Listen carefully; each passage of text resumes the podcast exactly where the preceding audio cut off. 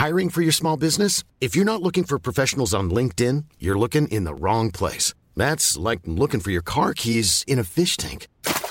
LinkedIn helps you hire professionals you can't find anywhere else, even those who aren't actively searching for a new job but might be open to the perfect role. In a given month, over 70% of LinkedIn users don't even visit other leading job sites. So start looking in the right place. With LinkedIn, you can hire professionals like a professional. Post your free job on linkedin.com slash people today.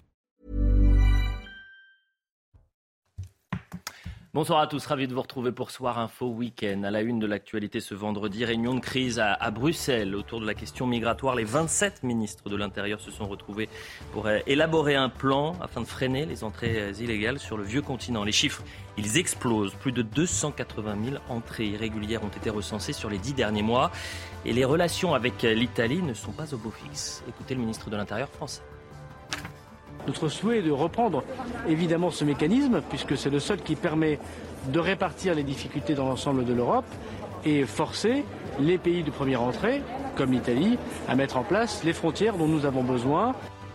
À la une également, pour ou contre la réintégration des soignants non vaccinés, le chef de l'État a réagi ce vendredi. Il s'en remet aux autorités de santé, tandis que les députés se déchirent. Hier soir, nouveau coup de théâtre avec une suspension de séance. Le député Olivier Servat sera euh, l'invité de Soir Info Week-end à 22h30. Rappelez-vous ce qu'il a dit hier soir. Pour ne pas laisser une niche aller jusqu'au bout. Tu vas la fermer. Ah non Non, c'est pas possible. Et ça fait son effet. Enfin, à un mois de Noël, les Français sont inquiets. La crise de l'énergie et l'inflation jouent les troubles faits. Résultat, plus d'un Français sur deux se dit stressé par la facture allouée au cadeau de Noël. Va-t-il y avoir moins de présents sous le sapin On va se poser la question dans Soir Info Week-end et on vous a posé la question. Ben, ça sera moins, hein ouais, Ça sera moins où on va. Euh, c'est pas possible. Sur les cadeaux, les fringues. Euh, oui, les salaires, ils augmentent pas et et tout le reste, il augmente. C'est pas possible, on peut plus suivre. On entendra tous les autres témoignages. Je vous présente les invités dans un instant, mais 22h, c'est l'heure du point sur l'information. Journée d'hommage à Vanessa ce vendredi, une semaine après la mort de l'adolescente. À Tonins, une messe s'est déroulée en présence de ses parents avant une marche blanche. Ils se sont rendus jusqu'au collège Germiac, là où la jeune victime était scolarisée. Vladimir Poutine assure que la Russie va atteindre ses objectifs. Il affirme que Moscou ira jusqu'au bout en Ukraine. Le chef du Kremlin s'est exprimé à la télévision publique ce vendredi. Dans le même temps, la France et l'Allemagne ont réaffirmé leur soutien à l'Ukraine dans ce conflit. Et puis la course contre la montre est lancée pour Neymar à la Coupe du Monde. Le Brésilien s'est blessé hier soir face à la Serbie. Il souffre d'une entorse de la cheville. Le joueur du Paris Saint-Germain pourrait manquer les deux prochaines rencontres de son équipe face à la Suisse et au Cameroun. Il espère être de retour pour les huitièmes si le Brésil se qualifie. Cher Adrien Spiteri pour le point sur l'information. Le plateau de ce soir avec Karim Abric. Bonsoir, cher Karim. Johan Usaï, journaliste Bonsoir, politique de CNews. Merci d'être avec nous, Johan. Euh, David Amiel, merci d'être avec nous. Bonsoir. Vous êtes député Renaissance de Paris. Et dans une demi-heure, il y aura face à vous Olivier Servat, député euh, du, de, de, de, la Guadeloupe, qui a été un ancien marcheur. Et donc, qui a eu cette phrase Tu vas la fermer, on verra. Euh, on va lui poser toutes les questions qu'il regrette euh, Est-ce que finalement il maintient ses propos Est-ce qu'il craint une sanction? Donc vraiment, on va poser des questions assez intéressantes ce soir. Vous avez le sourire, Nathan Devers. Bonsoir. C'est drôle. Ben non, parce que vous êtes heureux d'être là. Oui, je suis heureux d'être là, oui, pardon. Oui. Qu'est-ce qui est drôle? Qu'est-ce qui vous fait rire? Le tu vas la fermer? Ah oui, oui. Ah oui, vous On en parlera. Enfin, c'est drôle, c'est ubuesque. Ah, ubuesque. Oui, comme agrégé de philosophie, moi je suis très curieuse de vous entendre là-dessus. Jean Messia, vous avez le sourire, vous aussi. Bien sûr. Et c'est pourquoi? C'est pour que tu vas la fermer ou c'est parce que vous êtes sur le plateau? Non, mais je suis toujours heureux de vous revoir. Oh, oh. je sais. On va devoir se serrer la vis, vous avez vu, pour Noël, parce que là, effectivement, la facture euh, sera salée. Mais vous aurez votre petit cadeau. Je l'ai demandé au Père Noël. Mais il faut être sage ce soir. Magnifique. Bon, le, on fait une un, petite publicité, on revient dans un instant et on commence le débat. 22h10 sur CNews, on commence le débat pour Soir Info euh, Week-end avec Johan Usaï, avec Karim Abric, avec David Amiel, député Renaissance de Paris. Merci d'être avec nous euh, tous les trois, bien évidemment. Jean Messia, toujours pas de compte Twitter. Euh... Et, et là, pour il est bloqué. Bon, bon espoir. Là, vous, vous, vous, une bonne rien, nouvelle, là. vous pouvez pas tweeter. C'est quoi la bonne nouvelle, Jean? Bah, C'est que Elon Musk va rétablir tous les comptes euh, Attendez, suspendus ou Tous les comptes, ça veut dire votre compte aussi? Bah, Espérons-le. Vous aviez combien d'abonnés sur Twitter? 170 000 à peu près. Oh, Vous êtes un peu marseillais. euh, Un peu moins. Ah non, non, non. Ah non, 170 000. 170 000. Pas mal. Euh, et évidemment, Nathan Devers. Il y a une chaise vide. Il y a une chaise vide parce qu'à partir de 22h30, euh, on recevra Olivier Servat. C'est le député qui a dit tu vas la C'est fermer. la star du jour, en quelque sorte. Ah, Est-ce que c'est. euh, je ne sais pas si euh, c'est une star. pas- mais bon, En tout, en cas, maintenant, on le connaît. Voilà. Oui. Bon, J'espère qu'il ne va pas s'en servir, se servir de ça comme élément du débat ce soir. Non, Oui. mais bien évidemment que non. Mais ça sera intéressant. Moi, j'ai plein de questions à, à lui poser parce que peut-être qu'il a répondu à un député qui l'avait insulté. Vous étiez euh, dans l'hémicycle euh, J'étais dans l'hémicycle, tout à fait. et vous avez été surpris par cette invective ou pas? Ah bah oui, j'ai été surpris parce que euh, l'Assemblée nationale est quand même un lieu où on essaye tous, on peut tous avoir ce type de propos dans la vie de tous les jours, mais on essaye Mm. tous justement de ne pas se comporter ainsi. C'est pas du tout conforme aux usages démocratiques du débat. Donc oui, ça a été très choquant. Et d'ailleurs, ça a suscité une réaction immédiate dans tout l'hémicycle et dans tous les groupes confondus. Vous attendez des sanctions? Bah, J'attends d'abord des excuses, en tout cas que M. Servat présente ses excuses. Je pense que ce serait bien le moins. On les a pas entendues hier Mm. dans l'hémicycle. Mm. Ensuite, j'imagine que le bureau des présidents de l'Assemblée nationale prononcera une forme ou une autre de sanction, comme, Comme on a toujours dans ces cas-là à l'Assemblée. Comme Oui. pour le député El Guerab qui avait rossé un autre collègue à coup de casque et qui est toujours là. Bah, c'est une situation très différente. D'abord, ce député n'est plus là. Ce député, a, il y a eu une procédure judiciaire. Là, on parle d'un acte au sein de l'Assemblée nationale, et donc c'est la raison pour laquelle le bureau de l'Assemblée nationale doit se prononcer. On va lui poser une- toutes ces questions. Gardez toutes vos, vos questions, évidemment, mais on va lui poser euh, toutes ces questions à Olivier Servat. Et puis, euh, on- il participera au débat parce qu'on ne va pas évidemment parler que de ça, bien au contraire. Il y a la question de fond plus que la forme. Sur euh, le- la suspension de ces euh, soignants qui sont non vaccinés, on a euh, près de 4000 soignants qui sont euh, aujourd'hui sur le carreau parce qu'ils ne sont pas vaccinés. Et euh, la France reste l'un des derniers pays en Europe à maintenir cette contrainte. Donc on va poser aussi la question de fond plus que la forme. Mais avant ça, revenons sur cette euh, réunion de crise à Bruxelles aujourd'hui autour de la question migratoire. Les ministres de l'Intérieur des 27 États membres se sont retrouvés pour essayer d'élaborer un, nouveau plan. Euh, le fiasco de l'Ocean Viking et les tensions entre la France et l'Italie symbolisent en, en quelque sorte l'incapacité de l'Europe à protéger suffisamment bien ses frontières. Et sur les dix derniers mois de l'année, c'est le Figaro qui nous a donné ce chiffre euh, aujourd'hui, 280 000 entrées irrégulières ont été détectées aux frontières extérieures de l'Europe. Alors on va faire le point avec notre envoyé spécial qui était euh, présent à Bruxelles, Florian Tardif, et ensuite on commence le débat. Il y a eu un léger réchauffement des relations entre euh, Paris et Rome euh, cet après-midi. Le principal enjeu euh, de, de cette réunion, pour, pour faire court, était le respect par l'ensemble des États membres de cet accord qui a été conclu il, y a, il y a peu sur la relocalisation des migrants. Alors concrètement, les pays d'arrivée, l'Italie en l'occurrence, doit accueillir, enregistrer les demandes des demandeurs d'asile et ensuite il y a une répartition des réfugiés entre les États membres. Tout cela n'étant pas respecté, Gérald Darmanin a expliqué durant cette réunion que euh, la France ne prendra plus aucun euh, migrant euh, des euh, pays qui ne respectent pas cet accord. L'Italie était clairement visée à ce moment-là. L'Italie qui s'est montrée, par la voix du ministre de l'Intérieur, de son ministre de l'Intérieur, ouverte à un renforcement de la coopération entre les États en soutenant un code de bonne conduite pour les ONG, soutenu également par la France, dont la responsabilité, hein, vous allez très certainement en parler, est régulièrement pointée du doigt concernant la pression migratoire qui s'exerce euh, sur les pays du Sud. Le ministre de l'Intérieur qui, pour finir, a invité euh, son homologue italien à venir prochainement sur Paris avant la mi-décembre afin euh, de euh, eh bien, poursuivre les discussions à ce sujet. Ça va être très intéressant de voir la réponse de l'Italie qui a été attaquée, il faut le dire, assez, de manière assez offensive et par le, gouvernement et par certains députés. Même cette semaine, on a entendu le ministre de l'Intérieur parler de- d'ennemis euh, à propos de l'Italie. Écoutez, juste une dernière réaction, celle de Vincenzo Sofo. Alors, il est député euro- européen de Fratelli d'Italia et il parle de la France et il dit mais euh, on a l'impression que votre ministre de l'Intérieur, est en croisade contre l'Italie. J'ai un peu l'impression que votre ministre des Intérieurs a, un peu cette intention de, de- faire une croisade contre, contre l'Italie, parce que j'ai écouté aussi ce qu'il a dit à propos de l'e- l'ennemi Italie pendant votre débat euh, parlementaire. Bah, euh, il y a un autre problème. Moi, je rappelle euh, à votre ministre des Intérieurs que nous, en 2022, on a eu 90 000 euh, migrants qui sont arrivés sur notre côte.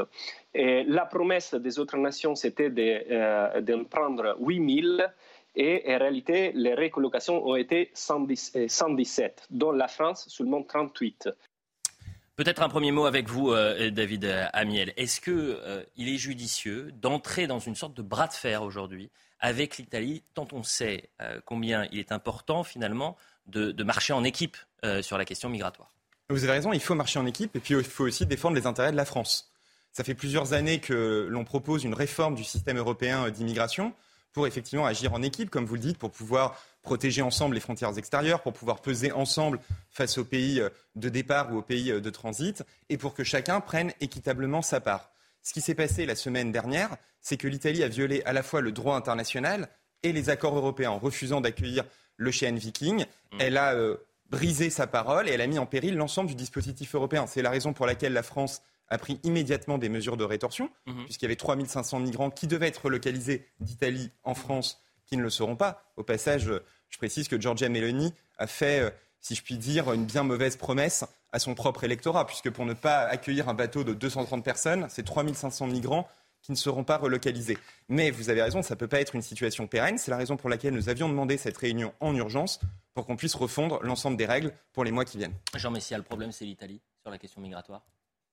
Non, le problème, c'est une différence de logiciel entre euh, le gouvernement italien et le gouvernement français. Quand le représentant de la majorité affirme qu'il défend l'intérêt de la France, il défend juste à ce que la France ait plus d'immigration. Voilà, ce qui, voilà ce qui se passe. C'est que l'intention du gouvernement français n'a jamais été de limiter l'immigration.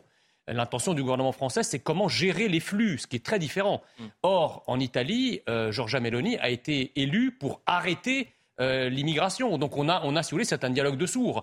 Euh, il y a un gouvernement qui veut arrêter l'immigration mm. et un autre gouvernement qui est pour la, répartition des migrants sans jamais arrêter l'immigration. Donc, euh, et, c'est un processus d'ailleurs très dangereux. Je, lisais avec beaucoup d'intérêt quelques passages, les bonnes feuilles du, livre du directeur de, de l'OFI, Monsieur Léchy, qui affirme, j'ai pris quelques... La France a absorbé une part inédite d'immigration en 40 ans. Les écarts de mœurs, de langue, de religion avec les sociétés de départ sont devenus vertigineux. Hmm. Aujourd'hui, il y a un trop-plein d'immigration. Les peuples européens n'en peuvent mais.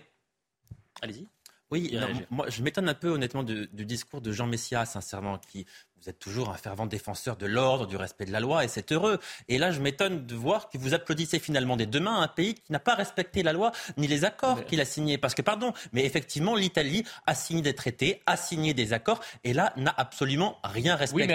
elle, est membre de l'Union européenne et elle a laissé ses partenaires gérer seuls cette situation. Pardon, Jean Messia, mais quand on est membre d'une union, en l'occurrence l'Union européenne, on prend des décisions ensemble. Si on n'est pas d'accord avec les traités, on fait en sorte de les euh, renégocier mais on ne s'en affranchit pas. Là, l'Italie s'est affranchie de toutes ces règles. Eh bien, j'espère qu'elle en, tirera les conséquences et qu'elle en paiera un peu le prix, Monsieur sincèrement. qu'est-ce que vous faites du vote des Italiens? Alors, je, sais que l'Europe n'en a jamais rien à faire du vote des peuples, parce que comme disait hein, le président de la, de la, Commission européenne, les traités triomphent toujours sur la démocratie. C'est pas mon point de vue. Georgia Meloni, elle n'est pas venue en Italie par un coup d'État, il me semble. Mais naturellement, alors qu'elle rediscute des traités avec l'Union européenne. Exactement, mais, en attendant. on ne s'affranchit pas des règles communes. En, attendant, il faut, il faut lui rendre hommage et lui rendre grâce d'avoir été la première à freiner l'invasion migratoire de l'Europe. Peut-être que l'attitude italienne. Ça n'a rien freiné du tout. Mais si, ils sont là quand même. Ils sont non, non, mais peut-être. Je même plus où ils Et puis je vais vous, dire un truc.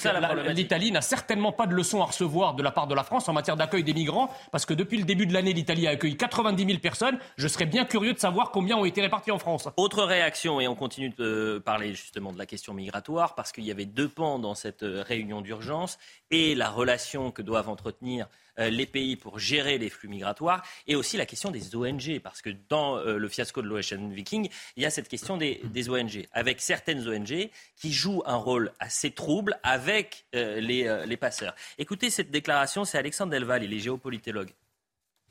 Est-ce que vous savez que les ONG il y a quelques années, les ONG ont refusé de signer une charte qui leur demandait justement de se conformer euh, aux droits et notamment à, euh, respecter les gardes frontières. Il faut savoir que euh, plusieurs, à plusieurs reprises, des bateaux affrétés qui coûtent 15 000 euros par jour ont, même menacé des gardes frontières en, leur rentrant dedans. En Italie, ça a beaucoup choqué l'opinion publique des gardes frontières qui, sont tout à fait dans la légalité et, et des gros bateaux qui leur, qui leur fonçaient dessus. Et ça, c'est quelque chose d'absolument inadmissible dont la presse euh, euh, des, services publics français ne parle jamais. Hein. On ne montre jamais ce qui ne va pas, et c'est toujours cette idée d'essentialiser le migrant par toutes les vous avez entendu euh, Florian Tardif qui nous expliquait un peu ce qui a été discuté et vu à Bruxelles. De parler de code de bonne conduite pour les ONG, ça paraît un peu léger parce qu'aujourd'hui, on doit faire toute la lumière. On doit être certain qu'il n'y a aucune organisation qui tient de près ou de loin des discussions avec les passeurs.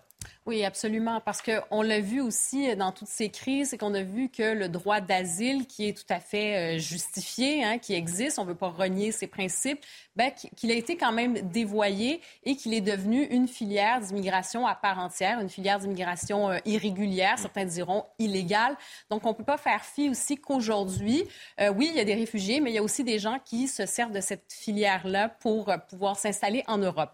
Donc, je pense qu'il faut repenser complètement, en fait, effectivement, euh, la question des flux migratoires, de l'immigration en tant que telle. Il faut entrer dans ce 21e siècle. Il faut, mm. il faut changer certains paradigmes. Et peut-être que l'Italie a ouvert quelque chose, a ouvert une brèche en disant oui, on avait signé des ententes, mais manifestement, sans mauvais jeu de mots, l'Italie, la France, l'Espagne, on est tous dans le même bateau. Il y a l'espace Schengen qui fait, comme vous l'avez dit tout à l'heure, les gens mm. se retrouvent sur le territoire, vont un peu partout. Alors, est-ce que l'Italie a ouvert une brèche pour qu'on renégocie euh, véritablement ben, C'est peut-être ça. C'est Giorgia Meloni qui a dit maintenant stop. C'est-à-dire qu'on récupère euh, tous, les, tous les bateaux. Il y a un moment où il va falloir se coordonner et peut-être aussi avec les pays d'Afrique du Nord. Une dernière chose, et c'est euh, David Amiel qui doit réagir. Je rappelle que vous êtes député Renaissance de Paris. Depuis deux semaines, et le fiasco de l'Ocean Viking.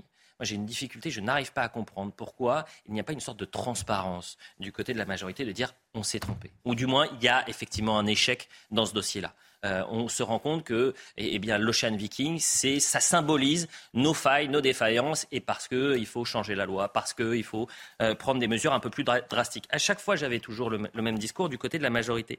Et finalement, le sondage de CNews CSA nous donne un peu raison, en quelque sorte. À la question que le gouvernement réussit ou échoue à maîtriser l'immigration en France, 77% considèrent que le gouvernement échoue et 23% réussit. Et quand on creuse un peu plus, qu'on voit parti par parti, c'est ça qui est peut-être le plus intéressant. Vous avez euh, les députés de la France, enfin les sympathisants de la France insoumise qui disent c'est un échec. Europe Écologie, un échec. Rassemblement national, un échec. Et Renaissance, Renaissance, 61%, un échec.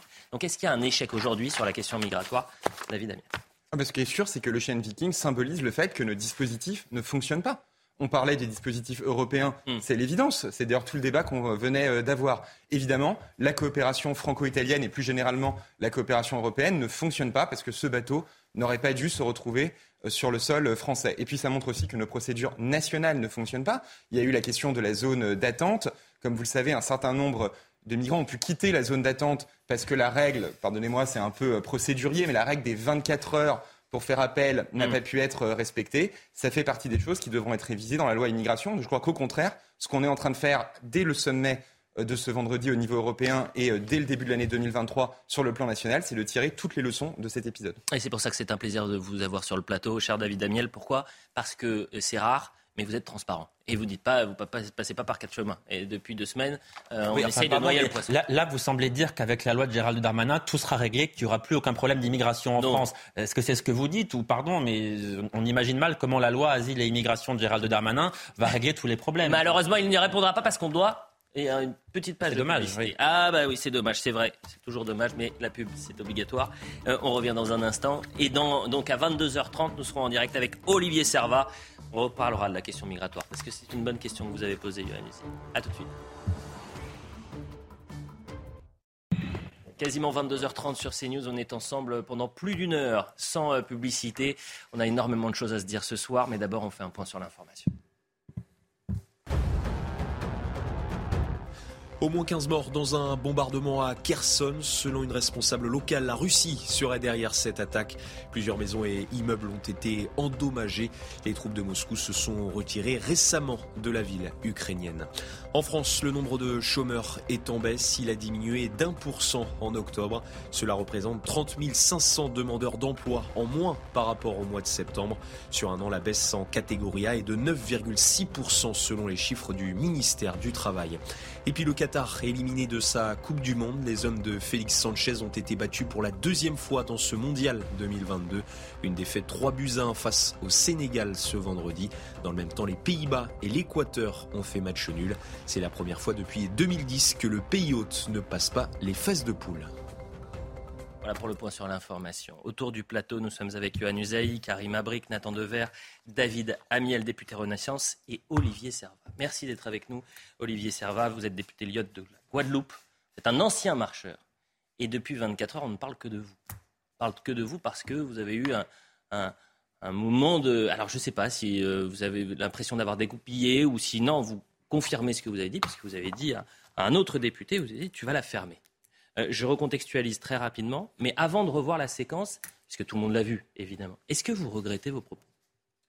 J'aurais pu lui dire tais-toi. Hmm. Il faut comprendre que nous exprimons une souffrance. Nous sommes des porte-parole du peuple, de notre peuple, de la Guadeloupe. Et en cette circonstance, dans la réintégration des soignants suspendus non vaccinés, nous ne sommes pas dans la même situation que l'Hexagone. Hmm. C'est très difficile à expliquer euh, sur, euh, euh, vers une opinion hexagonale. En fait, nous avons 40% de soignants et de personnel en général en Guadeloupe vaccinés. Donc une majorité de non vaccinés. On pourrait épiloguer pendant des heures sur les raisons pour lesquelles ces personnes ne sont pas vaccinées. Hmm. On risquerait de ne pas tomber d'accord au bout de ces heures. Mais c'est au fait, ce sont des Français, des Françaises, des hommes et des femmes, mais elles ne sont pas vaccinées. Hmm. Qu'en fait-on? Il faut, je crois, les considérer. Vous avez rappelé que j'étais marcheur, ça a été un point de rupture avec euh, ce gouvernement passé, où lorsqu'il y avait le pass sanitaire puis le pass vaccinal, Vous avez dit stop. en juillet, j'ai dit, mais en fait, il ne considérait pas la différence de situation entre l'Hexagone, où vous aviez des personnes largement plus vaccinées qui comprennent euh, le vaccin, etc., et nous, où on est moins vaccinés. Mais c'est tellement essentiel ce que vous dites parce qu'on joue sur les chiffres. La majorité, le ministre de, de, la, Santé, euh, François Braun, nous explique que c'est en fait euh, pas grand-chose ces soignants qui sont euh, sur le carreau aujourd'hui, que ça représente une infime minorité. Mais sur les territoires d'outre-mer, vous nous expliquez que c'est un élément majeur. Je reviens sur les faits et on va revoir cette séquence-là. lors de l'examen d'une proposition de loi prévoyant la réintégration des soignants non vaccinés contre la Covid, sous condition d'un test négatif quotidien. La majorité relative était hier en minorité. C'est un fait, il y avait moins de députés de la majorité. Donc, euh, finalement, comme il y a eu une sorte de consensus entre les députés RN, LFI et LR, il y avait majorité du côté de l'opposition. Et vous prenez la parole et vous êtes. Alors, c'est à Sylvain Maillard que vous, que, vous répondez, c'est ça? C'est bien cela. Et il vous dit quoi, en fait, Sylvain Maillard? Pourquoi vous oh, dites ça? Parce que oh. vous êtes insulté? Il dit euh, beaucoup de choses, mais surtout, en principe, quand on prend la parole, quand un député prend la parole, mmh.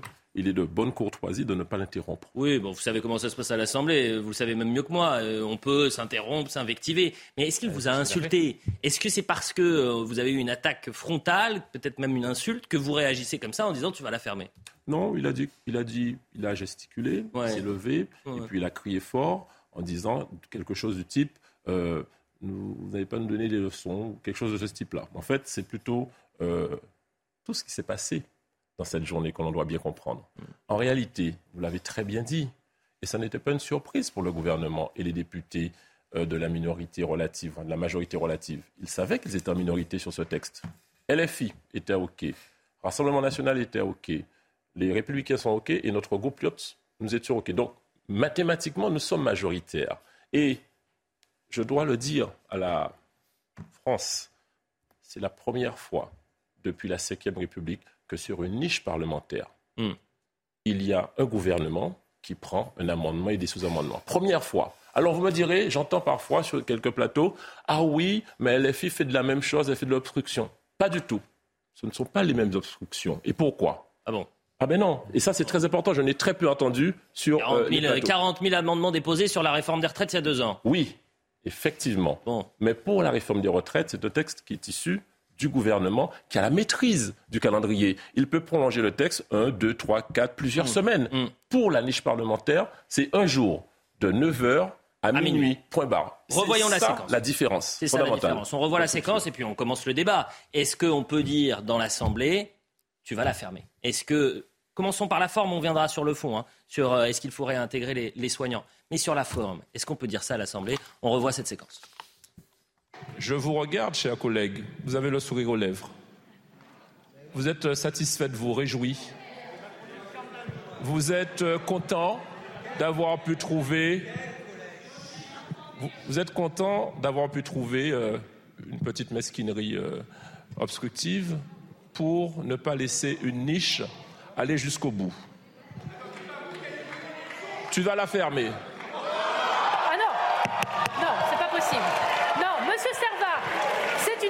Monsieur Serva, non. Chers collègues, chers collègues, on ne peut pas en venir aux invectives de cette manière-là. La séance est suspendue pour cinq minutes. Pas possible. David Amiel, je vous donne la parole parce que là, on attaque frontalement euh, la majorité. Est-ce que vous avez été choqué par cette déclaration et qu'est-ce que vous avez envie de dire ce soir à Olivier Servat? Bah Oui, j'ai été choqué par la déclaration, comme je crois d'ailleurs la plupart de mes collègues. Moi, je peux très bien comprendre l'émotion, la passion, la tension aussi qu'il peut y avoir dans l'hémicycle. Vous le savez euh, mieux que moi, vous avez été euh, député aussi pendant le précédent mandat. Il y a des moments dans l'hémicycle où il y a effectivement beaucoup d'émotions et beaucoup de passion. Mais c'est très important qu'on puisse garder une forme de respect euh, mutuel pour les idées qu'on peut exprimer. Pourquoi? Parce que si on se met à s'insulter dans l'hémicycle, si ça devient en quelque sorte la norme, c'est la possibilité même, c'est la possibilité même d'un débat démocratique qui disparaîtrait.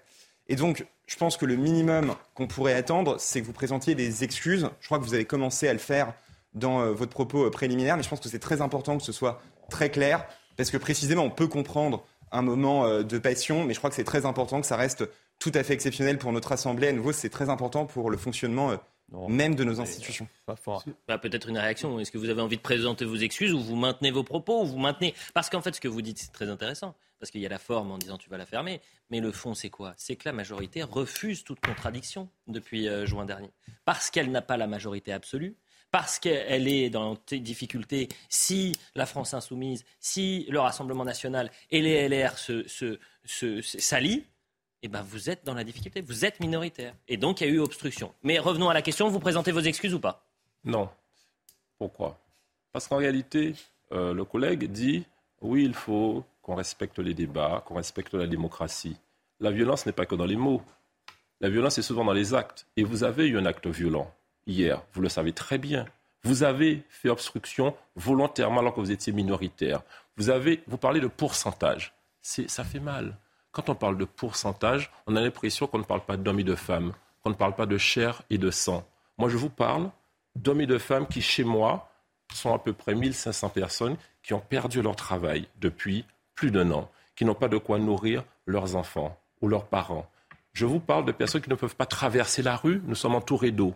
Je vous parle donc de souffrance humaine à laquelle j'ai l'impression que vous êtes insensible. Et pire, vous refusez la démocratie parlementaire. Vous refusez la démocratie du peuple. Vous méprisez le peuple, vous méprisez donc les représentants du peuple. C'est violent. Et donc, c'est un réflexe verbal que j'assume tout à fait.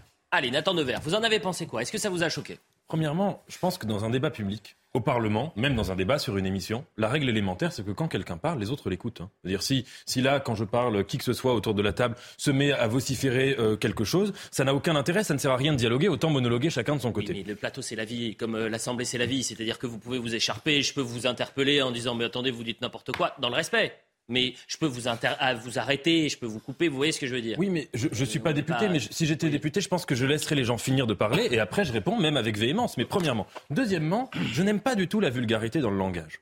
Mais là, les mots que vous avez employés sont des mots dont la vulgarité ou la violence répondent à une situation vulgaire et violente.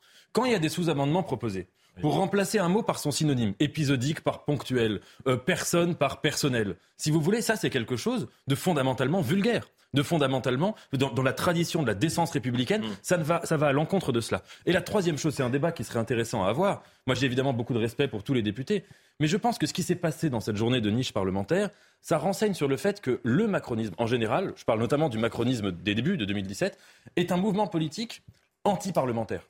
C'est-à-dire qu'il n'aime pas la tradition parlementaire et que, et que d'ailleurs c'est comme ça qu'il s'est formé sur le, sentiment que ce, que ce qui se jouait au Parlement entre l'UMP et le Parti socialiste était une, sorte de bavardage, une sorte de ralentissement. Et il me semble que ce qui s'est joué là dans cette journée de la niche, de la niche parlementaire, c'était la réactivation de ce thème-là, c'est-à-dire de, de débats qui, entre guillemets, tournent à vide et qu'il faut obstruer. Et à mon avis, c'est ça profondément l'impensé de, de, ce qui s'est joué. Vous pouvez répondre et ensuite on, donne la parole. Non, je crois justement que la journée d'hier a un peu montré euh, tout le contraire. Parce que le, matin même, nous avions eu un débat sur euh, l'inscription dans la Constitution de l'interruption volontaire de grossesse. C'était une proposition que notre groupe portait et qui devait être débattue dans les termes écrits par le groupe Renaissance et plus généralement par la majorité présidentielle lundi prochain, lundi 28 novembre. La France insoumise a présenté un texte dès le jeudi matin nous avons décidé, parce que ce texte allait dans le bon sens, non seulement de voter le texte de la France Insoumise, porté en l'occurrence par Mathilde Panot, mais aussi de retirer notre texte qui venait la semaine euh, suivante. C'est pas courant dans la pratique parlementaire. Souvent, vous voulez, moi je trouve ça complètement idiot, mais vous arrogez une victoire symbolique en mettant votre nom après la proposition de loi en disant c'est la loi Renaissance qui a été adoptée, c'est pas la loi de la France Insoumise. Si nous n'avions pas voté la loi de LFI en trouvant quelques manœuvres dilatoires mm. que ce soit, elle n'aurait pas été adoptée. Et donc nous avons fait ce signe de compromis. Mais je, voudrais revenir sur la journée d'hier en plus de la soirée. Mm. Parce qu'elle a aussi montré quand même quelque chose du comportement de la France insoumise de manière générale, qui est effectivement un manque de respect manifeste pour le travail parlementaire et pour le débat démocratique. Ils ont commencé par proposer 12 propositions de loi dans la même journée. Ça n'a aucun sens et c'est contraire pour le coup à tous les usages du Parlement. Mais la veille. Non, mais attendez, c'est important. Dans le technique, mais on, peut vous répondre qu'il y a eu 400 amendements qui ont été déposés sur, la semaine, sur, la semaine précédente, la semaine précédente sur votre chaîne, sur l'ensemble des chaînes de télévision et de radio de ce pays. On a beaucoup débattu de la corrida. C'était un débat que certains Français, quelle que soit d'ailleurs leur sensibilité, pouvaient attendre avec impatience. Savez-vous ce qui s'est passé jeudi après-midi à l'Assemblée nationale? Ce texte a été présenté par la France insoumise. Ils ont laissé, parce que c'était l'ordre de la séance, tous les orateurs de la France insoumise s'exprimer. Et au moment où l'opposition à cette proposition de loi devait s'exprimer, mais à ce moment-là, aucun opposant n'a pu s'exprimer, les micros ont été coupés, la proposition de loi a été retirée. Excusez-moi David Damiel, vous noyez le poisson. Parce que là, ok, pour la France insoumise, il n'y a pas euh, d'insoumis sur le plateau. Non, mais je vous réponds euh, sur les enseignements de la journée d'hier. Maintenant, moi, l'enseignement de la, journée d'hier, et c'est ce qui est intéressant, c'est vraiment, on va aller sur la question de fond, c'est est-ce qu'on doit, oui ou non, réintégrer les soignants non vaccinés? Est-ce que s'il y a consensus du côté de la, euh, du Rassemblement national, du côté de la France insoumise, plus du côté des Républicains, est-ce qu'à un moment donné, vous allez arrêter de, jouer l'obstruction comme ça parce que vous n'êtes pas d'accord avec la nouvelle majorité quand il s'allie tous les trois? Jean Messia. Non, mais moi, je, vous soutiens, monsieur le député, dans tout ce que vous avez dit. Euh, non, non, je, soutiens ce qu'il a, ce, qu'il a dit. Enfin, on est, c'est quand même invraisemblable. La, situation est extrêmement violente et brutale. Maintenir des milliers de soignants suspendus, alors que d'autres pays européens, la quasi-totalité des pays européens, ont réintégré leurs soignants non vaccinés. On est quand même en France dans un pays où si vous êtes condamné mm. à deux ans de prison, à moins de deux ans de prison, vous, vous n'allez jamais en tôle. Mais par contre, si vous êtes non vacciné, vous, vous, allez être ostracisé à vie. Donc déjà, le principe est scandaleux et c'est encore plus scandaleux dans des territoires spécifiques comme euh, les Outre-mer et comme la Martinique où le problème se, pose avec une, une très grande acuité. La deuxième chose que je voulais dire, c'est que qui a dit les non vaccinés, je vais les emmerder jusqu'au bout? C'est bien le président de la République, chef des institutions, avec tout le respect que je vous dois, monsieur le député. Là, je parle d'Emmanuel Macron, le président de la République, qui a utilisé des termes autrement plus vulgaires que, celui, que, ceux que, que ceux que vous avez utilisés à l'Assemblée nationale. Et c'est une institution, c'est le chef du pouvoir exécutif. Là, on parle du pouvoir législatif. Hmm. Est-ce qu'Emmanuel Macron s'est excusé pour cela?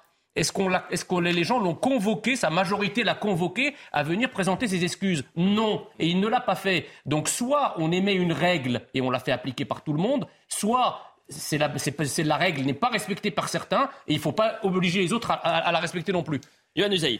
Oui, ce qui est vrai d'abord, et ça permet de comprendre ce qui se passe en ce moment à l'Assemblée nationale, me semble-t-il, c'est qu'effectivement, durant les cinq années du premier quinquennat d'Emmanuel Macron, le Parlement a été extrêmement maltraité, comme il ne l'avait jamais été probablement depuis euh, très très longtemps et peut-être même le, début de la Ve République en réalité. Il est vrai que le, Parlement a été maltraité d'une manière qu'on ne peut pas imaginer. Bon, maintenant les choses ont changé puisque la majorité a une majorité relative. Donc Emmanuel Macron et ses soutiens sont obligés de composer avec cela. Donc ils sont encore dans une forme d'apprentissage, s'il vous plaît. Oui, c'est le quinquennat de la Concorde, qu'il y allait avoir des consensus. Quand vous avez la majorité des députés qui considèrent qu'il y a une mesure qui est aujourd'hui contraignante, qui n'est plus de bon sens, que l'ensemble des pays européens ont levé, que la France est l'un des seuls pays européens à la, maintenir. Bah, peut-être que vous pouvez vous dire, vu qu'on est euh, le quinquennat du, du non, mais ça, ça, c'est autre chose. Moi, bah, on, accepte les Républicains, on accepte la France insoumise sur cette question-là. Ça, c'est autre chose. Moi, je, vous parle du, fonctionnement du, du, Parlement. On mm. voit bien qu'aujourd'hui, après ces cinq années où le Parlement a été maltraité, la majorité relative a du mal aujourd'hui avec le fonctionnement normal. Ça, me semble évident. Néanmoins, mm. quand on a dit ça, euh, évidemment, Monsieur ce que, ce que vous avez dit. Euh, ça ne se dit pas. Ça ne se dit pas, ça n'est pas bien. Néanmoins, on peut dire aussi qu'il n'y a pas mort d'homme. Non. Euh, présenter des excuses, peut-être, oui, ce serait quand même pas mal. Bah, mais, mais ceci dit, je dois dire aussi que j'ai été plus choqué par le comportement, par exemple, de Mme Chikirou, qui est descendue sur les bancs pour tenter d'intimider euh, les membres du gouvernement intimidés physiquement que parce que vous avez dit vous. Ça a été extrêmement violent hier. J'ai été plus choqué par cette attitude-là que par vos propos. Autre réaction hier, parce qu'on va revenir sur cette soirée de tension, et là c'est Olivier Véran qui est le porte-parole du gouvernement et euh, justement qui réagit à ça en disant bah, attendez, descendez si vous voulez prendre la parole, vous arrêtez pas de me couper. Écoutez-le. je m'étonne un tout petit peu, honnêtement, du niveau de tension que je n'ai jamais vu en 12 ans de Parlement.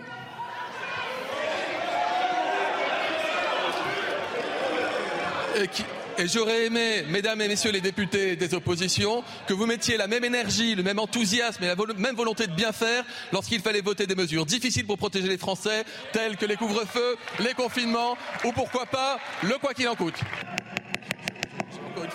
S'il vous plaît, chers collègues, ça ne sert à rien, ça ne sert à rien de hurler. Non, je, vais redonner la parole à Monsieur le ministre pour qu'il termine. Je, continue. Monsieur Corbière. En fait, la moitié de temps de mon intervention, c'est vous, Monsieur Corbière. Vous hurlez, donc je, je vais devoir faire des rappels à l'ordre. Donc, ben oui, mais demandez la parole. Demandez la parole. En fait, la démocratie, c'est pas celui qui hurle le plus fort, c'est celui qui écoute l'autre et qui le respecte. Bref, je reprends.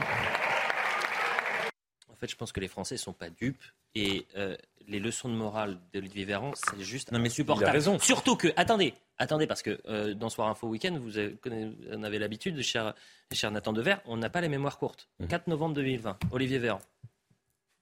C'est ça la réalité, mesdames et messieurs les députés. Si vous ne voulez pas l'entendre, sortez d'ici. Elle est là la réalité de nos hôpitaux. Elle est là la réalité de nos hôpitaux. C'est ça la réalité de nos hôpitaux. En train de débattre de sujets alors que nos soignants se battent pour sauver des vies de cette manière-là dans nos hôpitaux.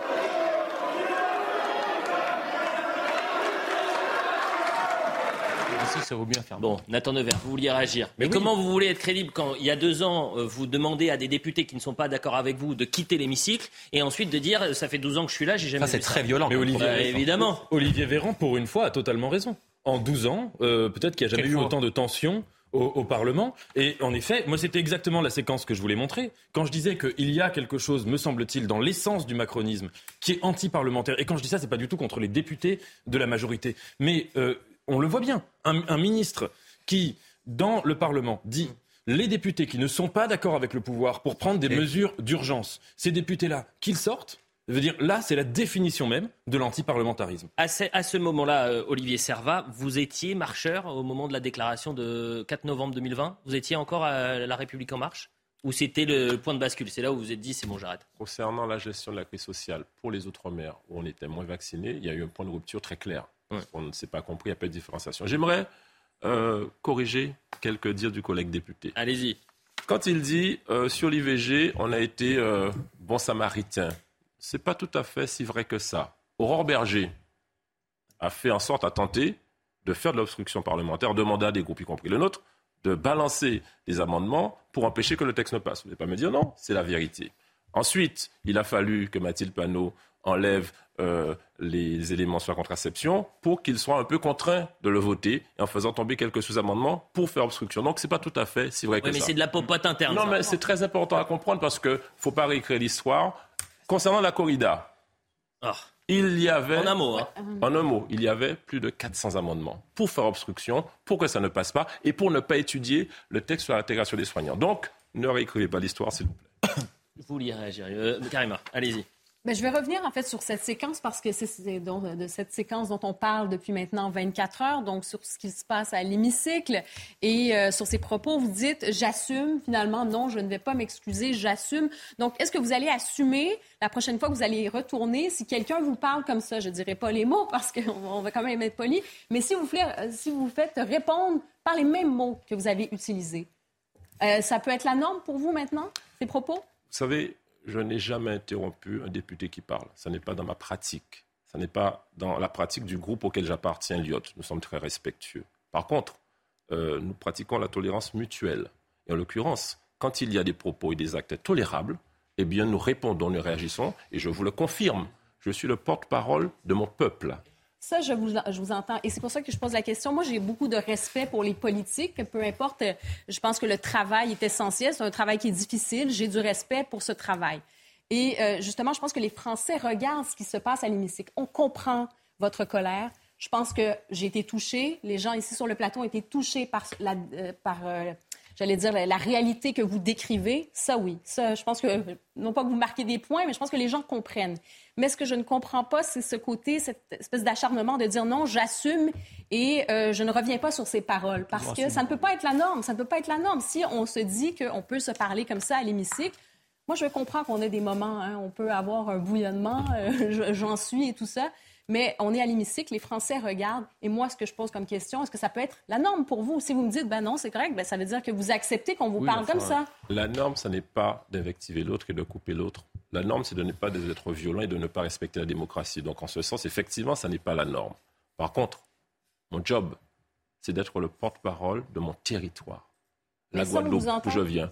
Et donc, il y a une souffrance qui s'exprime. Il y a peut-être un réflexe verbal qui sort et il y a aujourd'hui une réalité que j'aimerais faire entendre et on va y venir sur le fond. à nos amis. On va y venir sur le fond. Karima, s'il vous plaît. Je ne comprenais pas pourquoi vous assumez. En revanche, euh, ce qui est important, c'est les sanctions, parce que vous risquez des sanctions. Euh, la décision, je crois, c'est le 7 décembre prochain. Euh, est-ce que aujourd'hui vous craignez que, comme pour certains députés qui ont créé du tumulte à l'Assemblée nationale, d'ailleurs il faudrait savoir quelle échelle de tumulte on, on, est après votre déclaration, est-ce que vous craignez d'être suspendu par exemple? Vous savez, pour ainsi soit-il. C'est secondaire pour moi, cette affaire-là. Faut, faut vraiment, si je suis ici avec vous, pour parler aux Français, c'est pour vous La question de fond. Non, mais vraiment, pour vous dire que nous sommes en souffrance dans nos territoires. Nous avons des déserts médicaux. Nous avons, en fait, on ne peut pas se priver, ne serait-ce que nos seuls soignants chez nous. En fait, ce n'est pas la même situation qu'en Hexagone. Dis-moi, dis-moi, pour avoir un cardiologue, j'ai eu, j'ai eu une grand-mère qui est décédée il y a quelques semaines parce qu'elle n'a pas pu avoir un pacemaker à temps. Voilà la situation. On a suspendu une cardiologue qui s'appelle Monet Dreville au CHU. Voilà la situation. Donc, quand on me parle de pourcentage faible, mais c'est violent. C'est brutalement violent, un pourcentage faible. Ce sont des hommes, des femmes, des enfants, des parents qui souffrent et qui ont besoin d'être accompagnés. On a des pertes de chance. Et quand, vous l'avez très bien dit, toute l'Europe à réintégrer les soignants, ne les a pas suspendus. Il n'y a que la France qui s'arc-boute pour des raisons. Eh bien, vous voulez parler de la question de fond On y vient, justement. un, mot quand même, pardon, parce qu'il y, y, a une question importante qu'on n'a pas posée, me semble-t-il. On a vu toutes ces images de l'hémicycle, etc. Et où est François Braun? Où est le ministre de la Santé? Pardon on, parle de la réintégration des, des Alors, Il a réagi aujourd'hui. Non Non, mais d'accord, mais, où est, non, mais où est-il? Il, il, est au banc. Il, est au banc, il bien est sûr. Il est au banc des ministres. il s'est exprimé à plusieurs reprises. Il a été couvert par les hurlements de l'opposition. Non, non, mais, mais, bien sûr. À plusieurs reprises. Mais bien sûr, il est au banc. il a été, et c'est précisément parce qu'il a été couvert par les bruits que euh, euh, Monsieur Véran a été appelé en renfort. Que fait Olivier Véran? Là, c'est pas sa place, pardon. Celui qui doit défendre, celui qui s'opposer à ce texte-là, c'est le ministre de la Santé. Mais c'est précisément parce que nous avons un ministre de la Santé qui n'a aucun poids politique, qu'Olivier Véran a été appelé à la rescousse pour tenter de venir dans l'hémicycle s'opposer à ceux qui avaient déposé ce texte-là. Si on avait eu un ministre de la Santé, effectivement, s'il y avait au sein Vous êtes en train de dire qu'il n'a pas les épaules Non, mais je suis en train de dire que s'il y avait au sein de ce gouvernement plus de ministres qui avaient un profil politique, etc., sans doute serait-il plus à même aussi de maîtriser cette Assemblée et que nous assisterions moins régulièrement à ce genre de scène. Voilà ce que je veux dire. C'est quand même incroyable qu'une ministre de la Santé, hier, soit restée assis sur le banc à écouter Olivier Véran répondre à ces attaques. Alors, il y a eu C'est un, peu trompeur parce que vous montrez. Je rappelle que vous êtes député Renaissance de Paris. Absolument. J'étais dans l'hémicycle hier soir vous montrez une vidéo euh, d'Olivier Véran. Mais et Olivier Véran, Olivier Véran a-t-il vous auriez pu montrer attendez, pardon. François Pourquoi Olivier Véran est-il venu dans l'hémicycle? A-t-il été appelé en renfort pour venir épauler Monsieur Braun? La réponse est oui, et vous le savez bien. Mais vous savez très bien qu'il est coutume, effectivement, quand il y a des séances Voilà, donc il a été appelé à la rescousse pour sauver de la Santé. Non, ça c'est faux. On a très souvent le porte. Mais vous savez très bien qu'on a très souvent le porte-parole du gouvernement. Mais non. Ou bien le ministre des Relations avec le Parlement. Franck Rister est souvent au banc avec le ministre en charge des sujets sectoriels étudiés. C'était une séance importante. Par ailleurs, c'est des sujets que Olivier Véran a portés, puisqu'il y avait tout un débat qui portait sur la politique vaccinale du mandat précédent. C'est un sujet qu'il a porté. Les deux étaient là. C'est plutôt un signe de considération pour le débat qu'on avait qu'autre chose. Et vous auriez pu mettre des vidéos de François Braun. C'est un peu bizarre de mettre une vidéo de ah Véran. Et non, pardonnez-moi, c'est l'une des séquences les plus marquantes où vous avez le porte-parole du gouvernement qui fait une nouvelle fois la leçon en disant en 12 ans d'exercice euh, à l'Assemblée, j'ai jamais vécu ça, et qui deux ans plus tôt demandait à des députés qui n'étaient pas d'accord avec, euh, avec lui de quitter l'hémicycle. Et, pardonnez-moi, ces piqûres de rappel pour euh, filer la métaphore sanitaire, elles sont importantes. on est là pour ça aussi. C'est les choix que vous faites c'est le choix qu'on peut avoir sur ce plateau. Ce qui est important, c'est que François Braun a quand même pris la parole au début assez longuement pour expliquer justement les raisons de fond pour lesquelles. Eh bien, on, y vient, parce que je trouve que là, on fait de la popote interne, la petite poloche, comme dirait Eric Dupont-Moretti. La petite poloche. Non, je veux qu'on avance, s'il vous plaît, cher Nathan, parce que vraiment, on a plein de choses à, entendre. Et la question de fond, c'est quoi? C'est ces milliers de, soignants aujourd'hui qui ne sont pas euh, vaccinés et qui sont sur la touche alors que, euh, je le répète, l'Europe, la, plupart des pays européens ont levé cette restriction. Donc on va écouter Caroline Fiat, qui est euh, une députée euh, NUPES. Mais surtout, Caroline Fiat, c'est une ancienne aide-soignante. Et elle a été au cœur du réacteur pendant la crise sanitaire. Écoutez-la. Qui était en première ligne? Comme vous Moi. J'y étais. Et vous le savez. Et vu qu'il y a le ministre Véran à côté de vous, je vais vous rappeler que j'y étais sans masque, sans gants, sans blouse.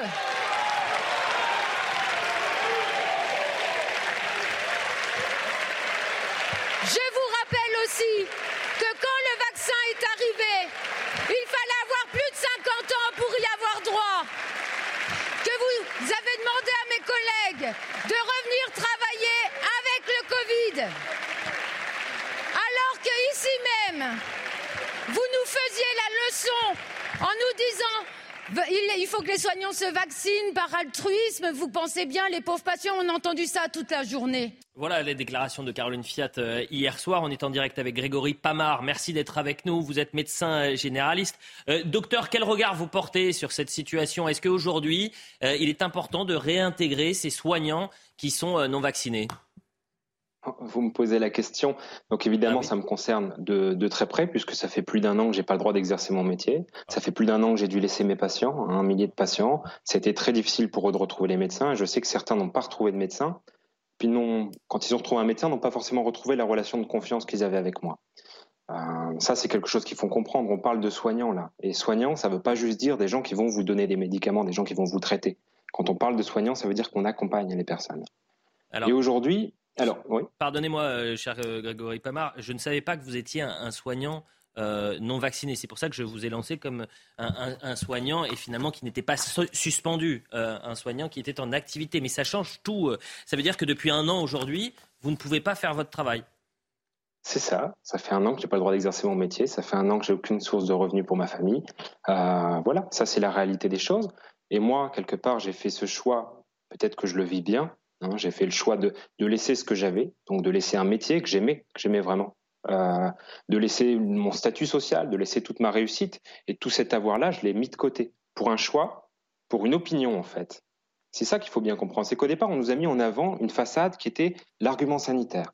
Oui, mais hein, on a besoin pour protéger la population d'écarter ces gens-là. Mmh. Et ça, c'était une façade. On nous a dit tous les pays le font, on fait comme eux. Et aujourd'hui, on sait que cette façade-là, elle tombe. Il n'y a plus de logique sanitaire. Et les seuls arguments qu'on entend, sont des arguments idéologiques. Hmm. C'est-à-dire maintenant, c'est, mais oui, mais ces gens-là, on ne peut pas les réintégrer parce qu'ils ne sont pas d'accord avec notre idée de la science. Grégory Pamar, euh, on est avec euh, David Amiel, qui est député Renaissance de Paris, donc député de la majorité. Euh, vous avez envie de lui dire quoi ce soir, et de manière générale à la majorité?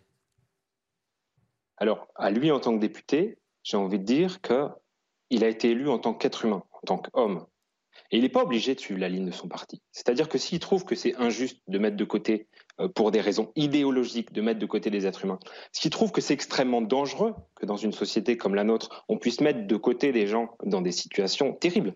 C'est un bannissement social ce qu'on nous a proposé. C'est ça. Hein. La réalité, c'est ça. C'est vous êtes dehors, vous n'avez pas le droit d'exercer votre métier dans votre propre pays pour des raisons idéologiques encore, parce que vous n'êtes pas d'accord avec notre vision des choses. David Et donc, de lui. David, David Amiel va vous répondre. Monsieur le député, vous dites quoi? Est-ce que c'est une question idéologique aujourd'hui, euh, la question de, suspension des, soignants euh, non vaccinés? Non, c'est même tout le contraire. On a fait justement le choix de ne pas en faire un débat idéologique. Et c'est la raison pour laquelle on a euh, demandé à ce que la haute autorité de santé, qui est aussi celle qui se prononce quand on a à avoir un avis sur les médicaments, les vaccins et autres, nous dise ce qui est à la fois d'un point de vue médical et éthique souhaitable. Elle a rendu deux avis, le premier en 2021, le deuxième en 2022 pour maintenir le cadre que nous avons euh, aujourd'hui. C'est d'ailleurs un point important parce que vous parliez du respect euh, du Parlement. En juillet, on avait déjà eu un premier projet de loi sanitaire qui avait été rejeté à l'Assemblée euh, nationale. Il n'y avait pas eu d'obstruction, il avait été effectivement rejeté parce qu'il y avait eu une alliance du Rassemblement national et de la NUPES. Il y avait eu ensuite un compromis parlementaire qui avait été trouvé avec les sénateurs. C'est la procédure habituelle quand on vote la loi. Et ce compromis, justement, prévoyait que la réintégration des soignants non vaccinés ne puisse se faire qu'après un avis positif de la HAS. C'est sur cette ligne-là que l'on essaye de rester. On va écouter justement Emmanuel Macron euh, qui a réagi cet après-midi et qui, euh, évidemment, vous êtes sur la même ligne, c'est-à-dire qu'il dit c'est pas une question, c'est pas une question politique. Réintégrer les soignants, c'est une question scientifique. C'est faux. Oui, c'est faux. Eh ben, vous allez répondre pourquoi Ça n'a pas été une décision en opportunité politique au moment où ce choix a été fait. Ça a été une décision scientifiquement établie sur une recommandation scientifique d'un conseil indépendant. Et donc, il faut que la décision soit scientifiquement établie. Si les scientifiques aujourd'hui et les médecins et les soignants nous disent c'est souhaitable d'un point de vue scientifique de réintégrer ces soignants, il faut que le gouvernement le fasse. Ça n'est pas un choix politique. C'est un choix politique ou scientifique. Jean Messia d'abord et ensuite euh, je viens vers vous, Olivier Servat. C'est un mensonge pur et simple. Oui. Parce que euh, le président de la République, enfin si on a un peu la mémoire euh, qui vacille pas, on se rappelle quand même que le président de la République, alors même qu'il avait une décision d'un scientifique qui disait qu'il fallait pas qu'il fallait confiner, mm. il a décidé de passer outre et de ne pas confiner. D'ailleurs, il avait été euh, à ce moment-là applaudi par pas mal de personnes. Il, y avait aussi cette décision, notamment sur ce plateau. Exactement, il y avait cette décision aussi euh, de ne pas euh, de, de, fermer les écoles pour éviter la propagation du virus. Et Emmanuel Macron a décidé de garder, de passer outre et de garder les écoles ouvertes. Donc, il ne faut pas présenter, si vous voulez, ça comme une décision scientifique. J'ajoute que les autres pays européens, mm. l'Allemagne, l'Italie, etc qui sont quand même de grands pays avec de grands scientifiques, avec tout le respect que je dois pour les scientifiques français, le moins qu'on puisse dire, c'est que la décision, enfin, la décision sur le plan scientifique ne fait pas consensus, puisque d'autres pays ont pris une décision exactement contraire. Abandonner euh, le 1er mars politique. Abandonner le 1er mars 2022 au Royaume-Uni, euh, jamais appliqué en Belgique, abandonner le 1er novembre 2022 en Italie, euh, pas de vaccination obligatoire des soignants en Portugal et en Espagne, décision qui était donc politique. Le point sur l'information, 23h, et on revient sur le débat. Paris et Berlin soutiendront l'Ukraine jusqu'au bout dans ce conflit. Ce sont les mots d'Elisabeth Borne. La première ministre française était en Allemagne aux côtés du chancelier Olaf Scholz aujourd'hui. En Ukraine, près de 6 millions d'habitants sont toujours privés d'électricité après plusieurs frappes de la Russie. Gisèle Halimi fera-t-elle son entrée au Panthéon? 76 parlementaires de la majorité en ont fait la demande à Emmanuel Macron à l'occasion de la journée internationale contre les violences faites aux femmes. Décédée en juillet 2020, cette avocate militante féministe avait notamment ouvert la voie à la dépénalisation de l'avortement. Et puis l'équipe de France affronte le Danemark demain. Il s'agit de son deuxième match dans cette Coupe du Monde après son succès face à l'Australie. Le sélectionneur Didier Deschamps envisage des changements. En défense, Raphaël Varane devrait intégrer le 11 de départ, tout comme Jules Koundé, pressenti à la place de Benjamin Pavard sur le côté droit. Euh, voilà pour le point sur l'information avec Adrien Spiteri. On revient au débat sur euh, cette question qui est majeure. Faut-il réintégrer les soignants non vaccinés? On va voir la carte européenne. On est avec euh, Olivier Servat. Vous avez aujourd'hui, vous êtes au cœur de cette, polémique et cette question-là. Voilà, pour la France qui l'a instauré le 15 septembre 2021. Donc vous avez des gens qui depuis plus d'un an ne peuvent plus travailler parce qu'ils ne sont pas vaccinés. Et on est également avec l'un d'entre eux, qui est le docteur Grégory Pamar, médecin généraliste, soignant qui ne ne peut plus travailler, qui ne peut plus soigner et surtout qui n'a plus aucune euh, aide euh, du côté de l'État. Euh, vous disiez, ce n'est pas une décision scientifique, c'est une décision éminemment politique. il y a une sorte de mensonge du côté de la majorité. Oui, j'aimerais prendre le temps sur ça, c'est très important. Allez-y. Il y a une mauvaise foi organisée au niveau gouvernemental et de l'exécutif. Je m'explique. La réintégration des soignants ne met pas en cause la vaccination le texte qu'on défendait hier, c'était réintégrer les soignants suspendus non vaccinés avec un protocole sanitaire strict. Nos amis euh, de la minorité relative, majorité relative, disent oui, mais vous voulez remettre en cause la vaccination Pas du tout. Nous sommes dans le pays de Pasteur. Euh, la vaccination a fait des effets positifs depuis des années et on ne met pas ça en cause. D'ailleurs, quand le président de la République ou le collègue député dit c'est pas politique, c'est euh, scientifique, c'est faux.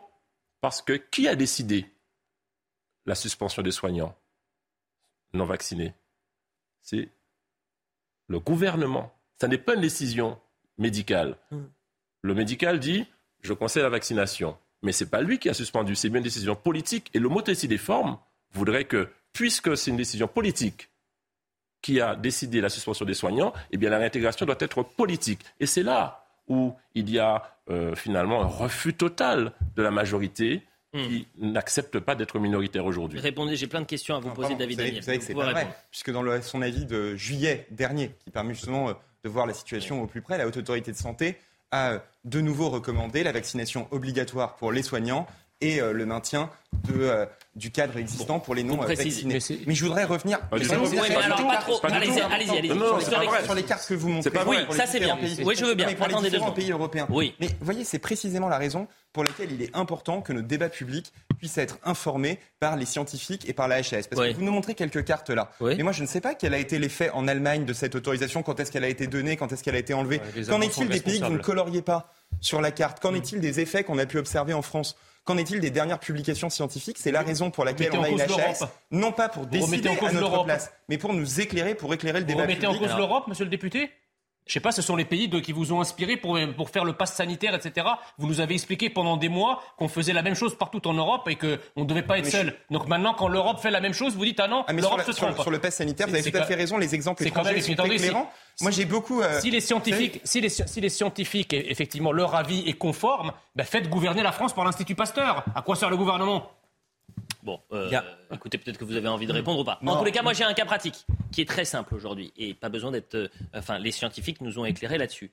On le sait aujourd'hui, la vaccination ne permet pas de stopper la contamination ou la transmission du virus. On est bien d'accord. Je peux être triple, quadruplement vacciné, je peux avoir le virus et transmettre le virus. On est bien d'accord, euh, monsieur le député je crois qu'hier, il y en a eu un débat important. Non, mais je vais, non, là, pour le coup, on y va simple. Bah, non, mais, non. Ce qui est avéré, c'est que quand vous êtes vacciné, vous avez moins de chances d'être contaminé. Non, mais d'accord. Il y a moins de chances, mais il y a quand même, il y a quand même un risque.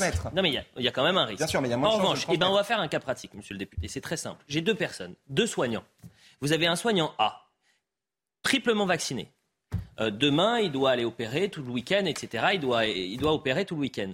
Mais euh, toute la semaine, il est sorti. Euh, il, est allé dans des bars, il est allé prendre des verres, il a rencontré des gens, il a rencontré une tonne de personnes. Mais comme il est triplement ou quadruplement vacciné, il ne se fait pas tester, on est bien d'accord, pour travailler le week-end. En revanche, j'ai euh, la personne B qui est non vaccinée. Mais lui, on va lui demander de tous les, tous les matins d'aller pointer, de faire un test. S'il est négatif, il vient bosser. S'il est positif, il ne vient pas bosser.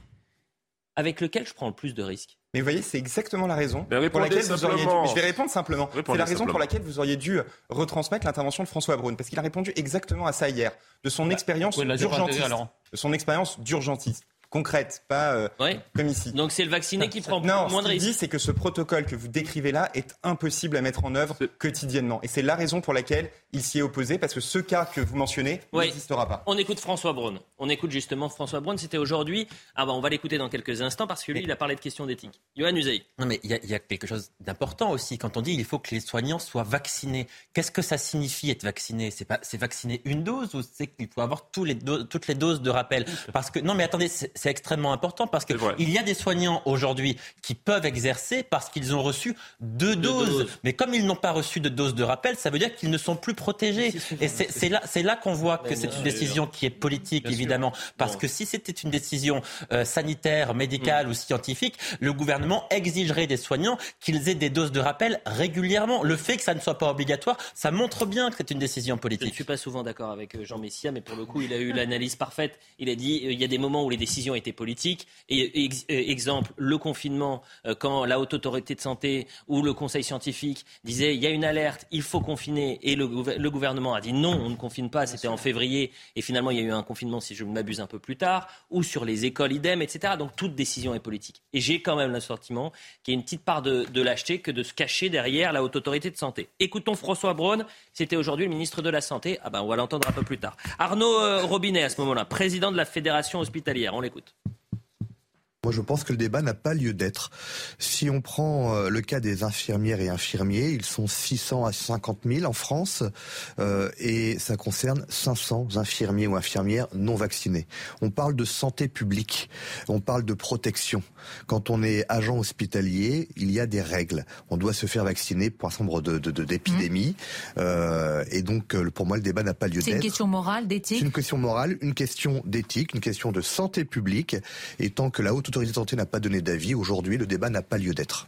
Et là, je me tourne vers vous, Olivier Serva, parce que finalement, on peut jouer avec les chiffres. Les chiffres, on peut dire tout et son contraire. Là, lorsqu'on l'entend, on se dit, mais c'est en fait, pourquoi faire un débat d'une demi-heure là-dessus?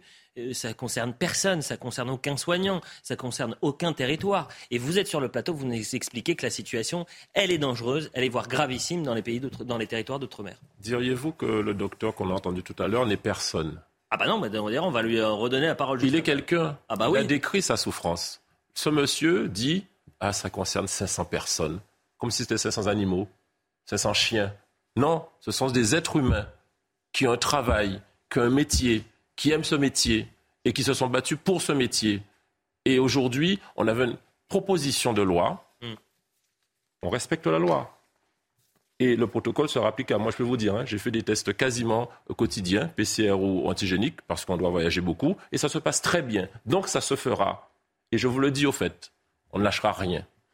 Là, aujourd'hui, ils ont fait leur petite mesquinerie euh, légistique, mais dès décembre, lors de la semaine parlementaire, nous vous l'annonçons, nous allons demander au bureau, justement, à ce que soit inscrite cette proposition de loi. Et chaque mois, avec les sept ou six groupes de la minorité qui sont d'accord avec ça, on va représenter ce texte. Et je vous le dis, lorsque vous avez une proposition de loi dans une niche, elle ne reprend pas à zéro elle repart là où on, s'est arrêté. Hmm. Tôt ou tard, la majorité et la démocratie triompheront. Parce que c'est la justice sociale, c'est la justice morale et c'est le peuple qui va s'exprimer. Grégory Paramar, je rappelle que vous êtes médecin généraliste, du moins que vous étiez médecin généraliste, puisque depuis un an vous êtes suspendu car vous avez refusé la, vaccination. Vous vouliez réagir, j'imagine que vous écoutez attentivement le débat que nous avons aujourd'hui, avec euh, euh, aujourd'hui la majorité qui dit mais euh, réintégrer les soignants, c'est une question scientifique, pas politique. Et on fait confiance à la haute autorité de santé qui nous dit hop, hop, hop, surtout pas, les soignants non vaccinés, c'est sur le côté. Eh ben, l'avis de la HAS de juillet, c'est très simple. Hein. Il répond quand on regarde les sources. Il donne son avis péremptoire de, juillet 2021, en juillet 2020. Deux, il dit que l'épidémie est active malgré la vaccination. Il dit que le vaccin est un peu moins inefficace si on fait un rappel. Il dit que le vaccin est peu efficace sur les nouveaux variants. Il dit enfin sur la cinquième source que le rappel est pas plus dangereux que la primo-vaccination, peut-être pas moins non plus, et il répond de façon tout à fait parachutée à la fin que du coup il faut vacciner tout le monde et il faut faire les doses de rappel. Et ce que le législateur retient de ça, c'est quoi? C'est non, on on peut pas autoriser les, soignants à retravailler. Parce que ça ne devrait même pas être discuté à l'Assemblée nationale. Hein. Dans la loi du 5 août qui a été votée, euh, la loi sur l'obligation vaccinale entre autres et sur l'extension du pass sanitaire, il est prévu que par décret, euh, par décret, on puisse abroger pour toute ou partie des professions en cas d'évolution de l'épidémie. En cas d'évolution de l'épidémie, on ne nous parle pas d'évolution de la science, on nous parle d'évolution de l'épidémie. Et donc cet été, au plus calme de l'épidémie, je n'avais toujours pas le droit de travailler. Mes patients n'avaient toujours pas le droit. D'ailleurs, docteur, l'épidémie euh, est en train de reprendre. On parle de neuvième vague euh, avec une hausse de, 40%, je crois, en, moins d'une semaine. Euh, vous imaginez reprendre votre activité ou non? Vous la reprendrez, docteur bah oui. J'espère. J'espère, mais je ne pourrai plus travailler de la même façon, ça c'est clair. Et puis la question, c'est je reprends jusque quand? Je reprends jusqu'à ce qu'on me suspende à nouveau, jusqu'à ce qu'on m'extraille à nouveau, jusqu'à ce qu'on me bannisse à nouveau? Je reprends dans quelles conditions? Est-ce que j'aurai le droit de pouvoir soigner en conscience mes patients? Ou est-ce que je devrais être suspendu à la, à la décision du législateur à chaque, chaque nouvelle épidémie, chaque nouveau fait Est-ce qu'on va me dire demain comment je dois soigner les personnes? Est-ce qu'on va me dire qu'il faut que je suive telle ou telle idéologie si je veux pouvoir avoir le droit de travailler? Hmm. La question, elle est vraiment là derrière, c'est parce qu'on crée un précédent. Non seulement on crée un précédent en santé en se disant demain vos soignants ne pourront pas vous soigner en conscience, mais on crée un précédent pour tout. C'est-à-dire que demain, si un professeur, par exemple, ne suit pas une idéologie, on pourra le suspendre et on a, on a, un nouvel outil totalitaire qui permet de vous couper complètement socialement. Demain, je suis votre patient, euh, docteur, euh, je serais quand même étonné. C'est-à-dire que je vais me dire, mais pourquoi vous n'avez pas voulu vous faire vacciner? Mais quelque part, euh, certains patients me l'ont posé et quand on a confiance, j'ai pu parler avec eux. Hein. Il faut savoir que c'est un choix qui reste personnel, que moi je n'ai obligé aucun de mes patients, évidemment. Hmm. Euh, il y a des patients pour qui ça a été difficile de se dire que je n'allais plus pouvoir les soigner. Hmm. Mais quelque part, euh, ils ont compris, je crois, pour la plupart. Hmm. Ils n'ont pas compris que eux n'avaient pas le droit de continuer à venir me voir. de faire le choix de continuer à venir me voir. Ça, ils n'ont pas compris. Pourquoi est-ce qu'on les empêche de venir me voir? Vous restez avec nous, docteur euh, Grégory Pamar, médecin généraliste non vacciné, donc suspendu. Jean Messia, vous voulez réagir? on, a quand même, Il faut quand même mentionner la situation absolument infernale d'effondrement du système hospitalier aujourd'hui. Comment un gouvernement peut avoir une armée de réserve, en quelque sorte, de soignants qui sont suspendus alors même que nos hôpitaux s'effondrent, nos urgences sont saturées, il faut des mois pour avoir des rendez-vous euh, dans, différents services. Mm. On a cette main-d'œuvre oisive que l'on maintient artificiellement euh, à l'écart mm. et, sans rien faire. Et je peux vous dire un truc, n'eût été une majorité relative que vous avez désormais à l'Assemblée, si vous aviez une majorité absolue, eh bien le pass sanitaire serait encore appliqué. Parce que pour vous, la crise sanitaire, le vaccin, ce n'est plus de la science, c'est devenu une religion. Je peux, je peux répondre. Bah, évidemment, vous pouvez répondre. D'abord sur le pass sanitaire. Le projet de loi qui a permis justement de mettre fin à l'état d'urgence sanitaire, c'est un projet de loi du gouvernement. C'était prévu au printemps dernier. Ça vient du gouvernement. D'être voté. C'était prévu, mais le projet de loi d'urgence sanitaire. Mais, non, bien sûr, français. Bien sûr, en juillet dernier. Mais donc ça montre bien que c'était prévu, même quand on pouvait espérer avoir une majorité absolue à l'Assemblée nationale. Exactement. C'est parce qu'il y a une, majorité relative que ça n'a pas été voté. Laissez-moi aller au bout de mon raisonnement. je vous en prie. Ce que je veux dire, et d'ailleurs nous avons le débat avec la France insoumise depuis deux ans. Au fond, la France insoumise, depuis deux ans, agite un certain nombre de peurs autour du vaccin. Moi, je me rappelle de Jean-Luc Mélenchon, qui en janvier 2021 disait, grosso modo, qu'il s'y connaissait bien en vaccin parce qu'il venait du Jura comme Louis Pasteur. C'est sûr qu'on n'a pas tout à fait la même conception des politiques de santé. Bah, cette, citation est, authentique. au moment du pass sanitaire, au moment du vote du pass sanitaire, la France insoumise s'y est opposée. Moi, je bah, suis très heureux qu'on ait défendu une généralisation du vaccin en France. Pourquoi? Parce que ça nous évite aujourd'hui d'avoir une situation à la chinoise. Mais c'est pas du tout vrai. Vous savez très bien c'est pas vrai. ça n'empêche ni la ça n'empêche ni la contamination ni la transmission. Arrêtez. Nathan Devers, vous vouliez réagir. Moi, j'aimerais répondre à cet argument qui est au fond de dire qu'il y a des, décisions qui ont une source scientifique et pas politique. Hmm. À supposer même que ce soit vrai. J'avais proposé le concept de post-démocratie pour définir, à mon avis, l'esprit quand même dans lequel on a été. C'est-à-dire un esprit de dire on est confronté à des situations scientifiques, des, faits qui sont indubitables. Et ensuite on avance. Et donc il n'y a pas de décision. C'est juste qu'on doit s'adapter aux faits. Et c'est quand même ça le modèle de décision politique auquel on a été confronté. Vous, vous estimez, j'entends ce que vous dites quand vous dites que finalement ça nous a permis d'éviter le scénario à la chinoise totale de zéro Covid pendant trois ans. Peut-être. Moi je vois ça vraiment comme l'inverse, comme le cheval de Troie de la logique chinoise, c'est-à-dire on sort de la démocratie. La démocratie c'est quoi? Le principe de la démocratie c'est de dire, quels que soient les faits, la décision politique est souveraine. Et on, part du principe que cette décision doit exister, même si elle va à l'encontre des faits. Écoutons le ministre de la Santé. On écoute François Braun. que la République, c'est un peu plus que ça. C'est la démocratie aussi, éclairée par la science, ah, bah, par les faits scientifiques. Oui, mais pardonnez-moi, cher ça, la France depuis le siècle des Lumières. Éclairez le député. La démocratie, c'est aussi l'Assemblée nationale. Si l'Assemblée nationale, vous avez les partis, les groupes, à l'Assemblée nationale, c'est la décision du pouvoir politique, mais c'est aussi de pouvoir, dans le débat, s'appuyer sur la science, sur les mais, Mais c'est consultatif, c'est pas conforme. C'est notre héritage C'est consultatif, c'est pas conforme. Si c'est conforme, le gouvernement ne sert plus à rien. vous avez dit vous-même que parfois nous n'avions pas suivi. En fait, monsieur le député, voilà, décider. Écoutons. Vous, monsieur le député, est un sujet, vous savez pourquoi? Il veut absolument parler de vaccination. Ce projet, cette proposition de loi ne parle pas de vaccination. On ne remet pas en cause la vaccination. Ils sont toujours en train de répondre à côté volontairement. On ne parle pas de ça, euh, chers collègues. On parle de la réintégration de soignants suspendus non vaccinés avec un protocole sanitaire strict que la HAS a dit que sur le principe c'était un protocole qui était sécurisant. Donc arrêtez de ne parler de vaccination. On est dans le, euh, le, lieu de Pasteur et on est content que la vaccination et la science fonctionnent. C'est pas ça la question. Deux choses. Deux choses avant d'entendre le ministre de la Santé. Euh, énormément de réactions, vous imaginez bien, sur les réseaux sociaux. Monsieur Serva, vous faites un carton. C'est un honneur de vous écouter. Votre argumentaire est sans faute. Clair, net, précis. Renaissance, son mépris, leur, leur antiparlementarisme, oh. leur déni de démocratie. C'est peut-être votre porte-parole qui a écrit, hein, vous allez me le dire. Euh, c'est eux. 5-49-3, voilà leur façon de gouverner sans respect des Français. Et alors, ce qui m'intéresse aussi, c'est que j'essaye toujours de, de consulter. C'est une consultation, ça n'est pas un sondage. Et je le dis très précisément, euh, vraiment euh, pour qu'on soit clair. Mais on, consulte parfois, vous savez, sur les réseaux sociaux. Et euh, on a posé la question, par exemple, sur les réseaux sociaux, faut-il euh, réintégrer les soignants non vaccinés? Et c'était pour l'émission juste avant, ça se dispute. En l'espace d'une demi-heure, un peu plus d'une demi-heure, il y a eu 2500 personnes qui ont voté, c'est pas rien. Bon, vous savez, 84% des gens qui veulent euh, la réintégration des, soignants non vaccinés. Oui, bah, le peuple. Oui. Non, non, il faut nuancer quand même les sondages faits sur les réseaux sociaux. Ah, parce qu'il y a beaucoup euh, d'antivax, c'est ça que vous voulez dire Oui, notamment, où, des minorités sont quand même particulièrement actives. Ça, c'est une réalité. Vrai, hein. vous avez raison. Il y a quand même une chose, c'est qu'on se comporte quand même après trois ans comme si on était au début de la crise sanitaire. On voit les effets aussi de ce que ça implique maintenant donc euh, dans, oh. dans le réseau de la santé, les hmm. hôpitaux, etc. Et c'est pas vrai qu'on dit hein, 500 peut-être infirmières, 1000 infirmières, quelques médecins. Je suis désolée, mais un médecin, ce sont des centaines et des centaines de patients. C'est une communauté ben entière. et il y a quelque chose aussi sur lequel peut-être il, va falloir euh, se pencher.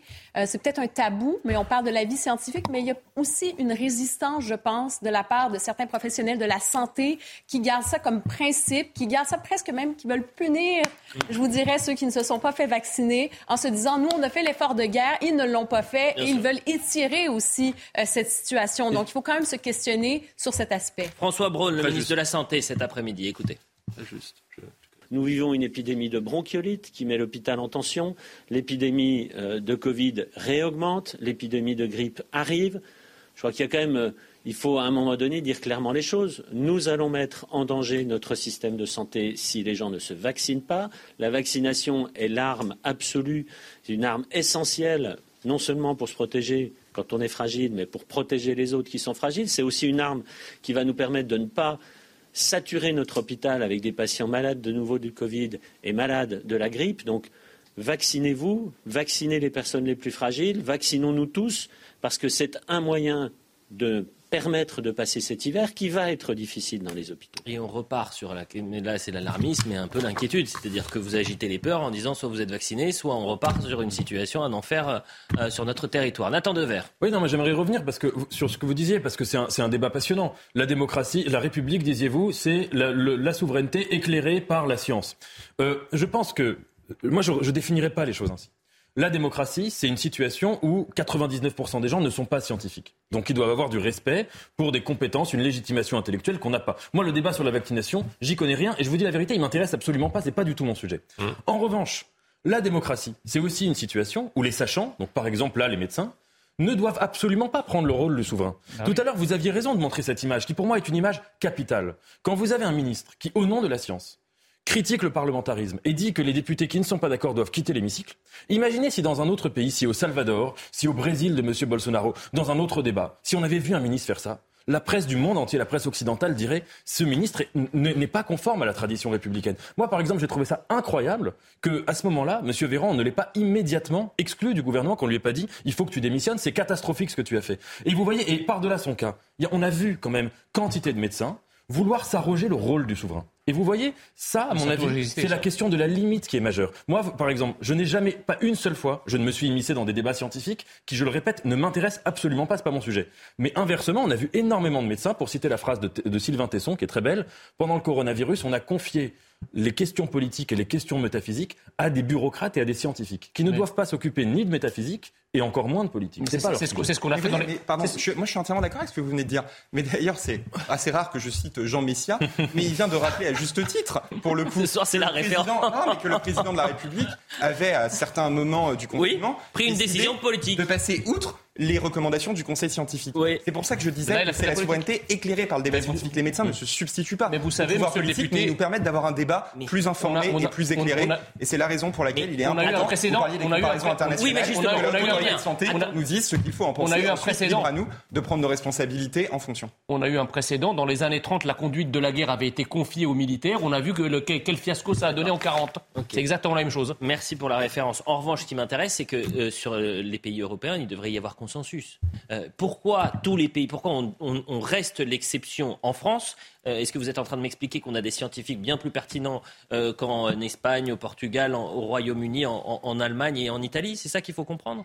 Ou finalement, il faut se rendre à une évidence que tout le monde sur le coup, on peut tous être d'accord, c'est-à-dire le vaccin qui protège des formes graves pour les patients les plus fragiles. Oui, on peut le dire. Euh, que le vaccin ait pu euh, aider à éviter d'avoir une, immense vague. Je, n'ai pas la réponse. En revanche, est-ce que ce vaccin euh, nous empêche la transmission et la contamination? On est tous d'accord pour dire non. Voilà, on a tous des cas, des triples, quadruples vaccinés qui ont été covidés euh, ces derniers temps et qui, voilà, pourtant ils étaient triplement vaccinés. Donc laissons les soignants tranquilles. Attendez, non, mais j'aimerais réagir. Quand vous êtes Non, non, vacciné, attendez, collègues, j'aimerais réagir à quelque moins chose. contaminé et donc moins contagieux. J'aimerais réagir Et c'est à la deux raison pour choses. laquelle la Chine, qui doit avoir un taux de vaccination de 40%, Vous l'avez déjà on est dit. encore à confiner sa Ouais, parce que- population. Vous l'avez En déjà fait, dit. C'est important comme exemple. Deux choses. Et après, on avance un peu parce qu'il reste 20 minutes. Non, mais ça, c'est important. Je remarque que le collègue n'a pas répondu à votre cas pratique. Non. Moi, je vais y répondre je rappelle le, cap. Eh ben, C'est- je vais vous répondre le, Oui. pour euh, le téléspectateur Oui, qui nous rejoint parce qu'il est quasiment répondre. 23h30. Ouais. Patient A, euh, le soignant A, pardonnez-moi, quadruplement vacciné qui est sorti toute la semaine et qui va opérer euh, ce week-end, un peu fatigué d'ailleurs. Et patient B qui est sorti toute la semaine non vacciné, mais comme il se fait euh, tester tous les jours, avec lequel on prend plus de risques. Eh bien, on prend moins de risques avec celui qui s'est fait tester négatif au Covid. Ça, vous allez l'admettre. Même difficilement, vous allez l'admettre. Deuxième remarque, madame a dit quelque chose de très important. Elle dit, attention, il y a une opposition entre non vaccinés et vaccinés. Je suis d'accord avec vous. On doit rendre hommage au personnel soignant vacciné qui a porté à bout de bras le système de santé depuis euh, la Covid. Effectivement, il ne s'agit pas mesquinement d'opposer des vaccinés et des non vaccinés. C'est pas bien d'opposer les Français aux Français. On a besoin de concorde nationale dans ce pays violent. On a besoin d'ambiance où chacun puisse comprendre la difficulté de l'autre et on ne peut pas se priver, vous l'avez dit, d'une armée de réserve compétente qui ne demande qu'à travailler. Donc oui, il ne s'agit pas d'opposer les vaccinés et les non vaccinés. Il s'agit d'assurer un système de santé qui aujourd'hui est en difficulté. On a tout dit sur cette question-là et on va avoir un dernier mot avec Grégory Pamard, médecin généraliste suspendu depuis maintenant près d'un an euh, parce que non vacciné. Docteur, vous êtes encore avec nous. J'ai une question. Demain, vous avez la chance, vous avez la possibilité euh, de pouvoir retravailler parce que euh, les soignants non vaccinés sont réintégrés. Vous avez des patients qui veulent se faire vacciner. Vous les vaccinerez ou pas? Alors ça a toujours, enfin, ça a toujours été le cas. J'ai toujours, euh, moi à l'époque, je pouvais pas vacciner au cabinet, mais j'ai toujours orienté les patients qui voulaient l'être. Ça, c'est certain. Demain, vous avez la Et- et- possibilité de vacciner des patients, vous le faites. Vous n'êtes pas anti-vax, c'est ça que je veux dire. Ah mais j'ai pas de raison de l'empêcher. Alors moi je le faisais pas au cabinet parce que euh, matériellement j'avais pas besoin de le faire parce que c'était possible de le Ouais, faire autour. Mais je l'ai jamais empêché, ça c'est une chose. Et puis de toute façon, on- enfin je, je crois qu'on a raison de rappeler sur ce plateau qu'il s'agit pas du tout d'opposer des personnes qui sont pour cette thérapeutique là et des personnes qui ont une certaine prudence vis-à-vis de ce médicament. Euh, et, et là voilà, le problème c'est qu'on oppose encore idéologiquement les personnes, on rejette les soignants qui ont cette prudence vis-à-vis de ce médicament en particulier ou des médicaments en général. Et, et ce qui est malheureux, c'est qu'on on se coupe d'une partie du soin à ce moment-là et on ne laisse pas coexister les deux, euh, les deux façons de penser dans notre système. Et, ça, Et c'est demain, demain qu'est-ce que ce sera c'est pour ça qu'on vous donne également la parole, euh, docteur, et vous serez le bienvenu pour réagir parce que je sens qu'on va continuer de traiter ce sujet-là. Beaucoup d'autres sujets, mais on va boucler la boucle. Euh, euh, Olivier Serva est avec nous, député Lyotte de la Guadeloupe. Euh, vous êtes au cœur d'une polémique depuis 24 heures parce que vous avez interpellé un député marcheur, Sylvain Maillard, qui est un ancien collègue, parce que vous étiez également à La République En Marche, et vous lui avez dit tu vas la fermer. Prends le bas de combat à l'Assemblée nationale, suspension de séance pendant 5 minutes. Et vous avez répondu juste après. Retour à l'émission. On va voir les, la petite séquence. Donc on reprend où est-ce qu'on en était. On en était à vous rappeler que vous êtes minoritaire. Vous êtes ici minoritaire dans cet hémicycle. Vous êtes minoritaire dans le pays. Vous refusez la démocratie. Vous méprisez une niche parlementaire LFI. Vous méprisez le peuple. Vous vous méprisez vous-même en tant qu'élu du peuple. Vous utilisez des subterfuges petits, petits comme vos idéaux, comme vos pratiques, comme vos acceptations de la démocratie. Alors on ne peut que dire non, non à votre refus de respecter cet hémicycle, cet noble hémicycle qui aujourd'hui fait de la démocratie française une fierté nationale. Vous la salissez avec vos bassesses, vos petitesses. Vous êtes minoritaire, acceptez-le. Bon, vous étiez très en colère, Olivier Serva, hier. Est-ce que vous l'êtes encore? Et finalement, il y a cinq ans, vous étiez avec Emmanuel Macron. Qu'est-ce qui vous a fait changer d'avis hors crise sanitaire? Il y a eu d'autres éléments? Essentiellement la crise sanitaire, vous savez, c'est comme quand on se marie. On se fiance, on a euh, les yeux. On ne euh, divorce pas forcément. Hein. Bon, On divorce souvent. Ah, on n'est pas obligé de divorcer. Et puis parfois, on a des mésententes, on essaie Ouais. de discuter, de, de trouver des solutions, et parfois on a des divergences profondes, Mm. et on se sépare. Euh, je connais bien Sylvain Maillard, euh, c'est un homme tout à fait affable par ailleurs, Mm. mais il ne s'agit pas de cela, je le répète. Il s'agit de porter une souffrance d'un peuple, d'une Oui, population. Non, Oui. mais ça, j'y tiens Oui. en réalité. C'est une expression d'une souffrance de mon territoire. Et j'aimerais qu'elle puisse être portée au niveau national et voir la différence entre les soignants vaccinés en Guadeloupe, en Martinique, en Guyane par rapport à l'Hexagone. Ça n'a rien à voir. On a un système de santé à genoux. On a besoin de chacun et de chacune de nos soignants et on veut les réintégrer parce qu'ils ont droit au chapitre, ils ont droit à exister socialement. Mais Olivier Serva, il y a aussi une question d'exemplarité. Ça fait six mois qu'on dit c'est le cirque à l'Assemblée nationale. Vous avez des députés qui font des saluts nazis, vous en avez un autre qui répond alors qu'il est en, pleine- en plein débat qu'il retourne en Afrique, vous en avez d'autres qui refusent de serrer la main et qui font des happenings, euh, sans parler de ceux qui font des happenings à l'Assemblée nationale. Bref, c'est la grande récré. Et pourtant, euh, chez les députés, il y a quand même un devoir d'exemplarité. Vous représentez quelque chose. Demain, imaginez les élèves en, en Guadeloupe, euh, les gamins au collège, en primaire, voire au lycée, qui vont dire Oh, tu vas la fermer à son professeur. Il va dire Attendez, qu'est-ce que vous allez me faire? Moi, j'ai mon député qui dit Tu vas la fermer à l'Assemblée. Donc, est-ce que vous pensez que vous n'êtes pas finalement euh, en tort sur la forme? Je ne parle pas du fond, bien évidemment, mais sur la forme, puisque vous représentez quelque chose. Vous dites Je représente le peuple, je représente la colère de mon peuple, mais vous représentez aussi une sorte de. Enfin, voilà, un député, c'est pas n'importe qui. Un député, c'est un élu du peuple. Mm. C'est un porte-parole du peuple. C'est- J'insiste, hein, mais Et ça veut dire que le peuple est violent en Guadeloupe? Ah, je peux vous dire que quand on est sur place, c'est difficile. Vous avez vu les violences qu'il y a eu? L'année dernière à la même époque Oui. En Guadeloupe, en novembre, décembre, il y a eu des émeutes pas possibles. Il y a eu des souffrances extraordinaires. Il y a eu des barrages partout en Guadeloupe. À cause de cette affaire-là, on n'a pas respecté la différence entre un Guadeloupéen qui est vacciné à 40% et un hexagonal qui est vacciné à 85%. C'est une différence dont on doit tenir compte. Et si celle-ci, je l'exprime de façon énergique, de façon brutale, eh bien c'est la souffrance du peuple qui est exprimée et j'aimerais qu'on l'entende. J'entends. Vous pensez que tout le monde est de votre côté sur cette expression comme telle? Euh, Moi, c'est un peu ce que je me pose comme question. Où ça en Guadeloupe? Ben, en fait, les gens que vous représentez? Je pense que oui. Le point sur l'information et autres thèmes juste après. Au moins 15 morts dans un bombardement à Kherson. Selon une responsable locale, la Russie serait derrière cette attaque. Plusieurs maisons et immeubles ont été endommagés. Les troupes de Moscou se sont retirées récemment de la ville ukrainienne. Les infirmières, à leur tour en grève au Royaume-Uni, elles appellent à la mobilisation les 15 et 20 décembre prochains. Une première depuis 106 ans. Elles réclament des hausses de salaire et une amélioration de leurs conditions de travail. L'an dernier, 25 000 infirmières ou sages-femmes ont claqué la porte dans le pays. Et puis feu vert du Parlement à une rallonge anti-inflation. Elle s'élève à 2,5 milliards d'euros. Elle doit notamment permettre de financer un chèque énergie pour 12 millions de ménages. Le ministre des Comptes publics, Gabriel Attal, salue, je cite, une bonne nouvelle pour les Français. Voilà pour le point sur l'information. 23h30 sur CNews. Vous venez encore avec euh, Nathan Dever, Karim Abrik, Yohann Usaï, David Amiel, député Renaissance de, Paris, euh, Olivier Serva, député Lyotte de Guadeloupe, avec euh, Jean Messia également, euh, qui n'a toujours pas de compte Twitter, mais peut-être que la semaine prochaine, il va retrouver son compte. On va parler d'Emmanuel Macron un peu, puisqu'il y a cette affaire McKinsey qui est en train de, de revenir. Euh, Emmanuel Macron qui a réagi aujourd'hui, il tempère dans cette affaire McKinsey. Le président de la République a assuré ne pas être au cœur de l'enquête. Le parquet national euh, financier, et vous en, on en a déjà parlé sur CNews, a ouvert deux informations judiciaires hier, je le rappelle. Celle-ci porte sur l'intervention des cabinets de conseil dans les campagnes électorales de 2017 et 2022. Écoutez la réaction du président de la République. Moi, je me suis exprimé quand j'étais candidat sur ce sujet. J'ai appris, comme vous, par la presse, qu'il y avait des associations et des élus qui avaient décidé de saisir la justice. C'est normal que la justice fasse son travail. Elle le fait librement. Elle va faire justement euh, la lumière sur, euh, sur ce sujet. Il faut que la transparence soit faite. C'est ce travail qui sera conduit.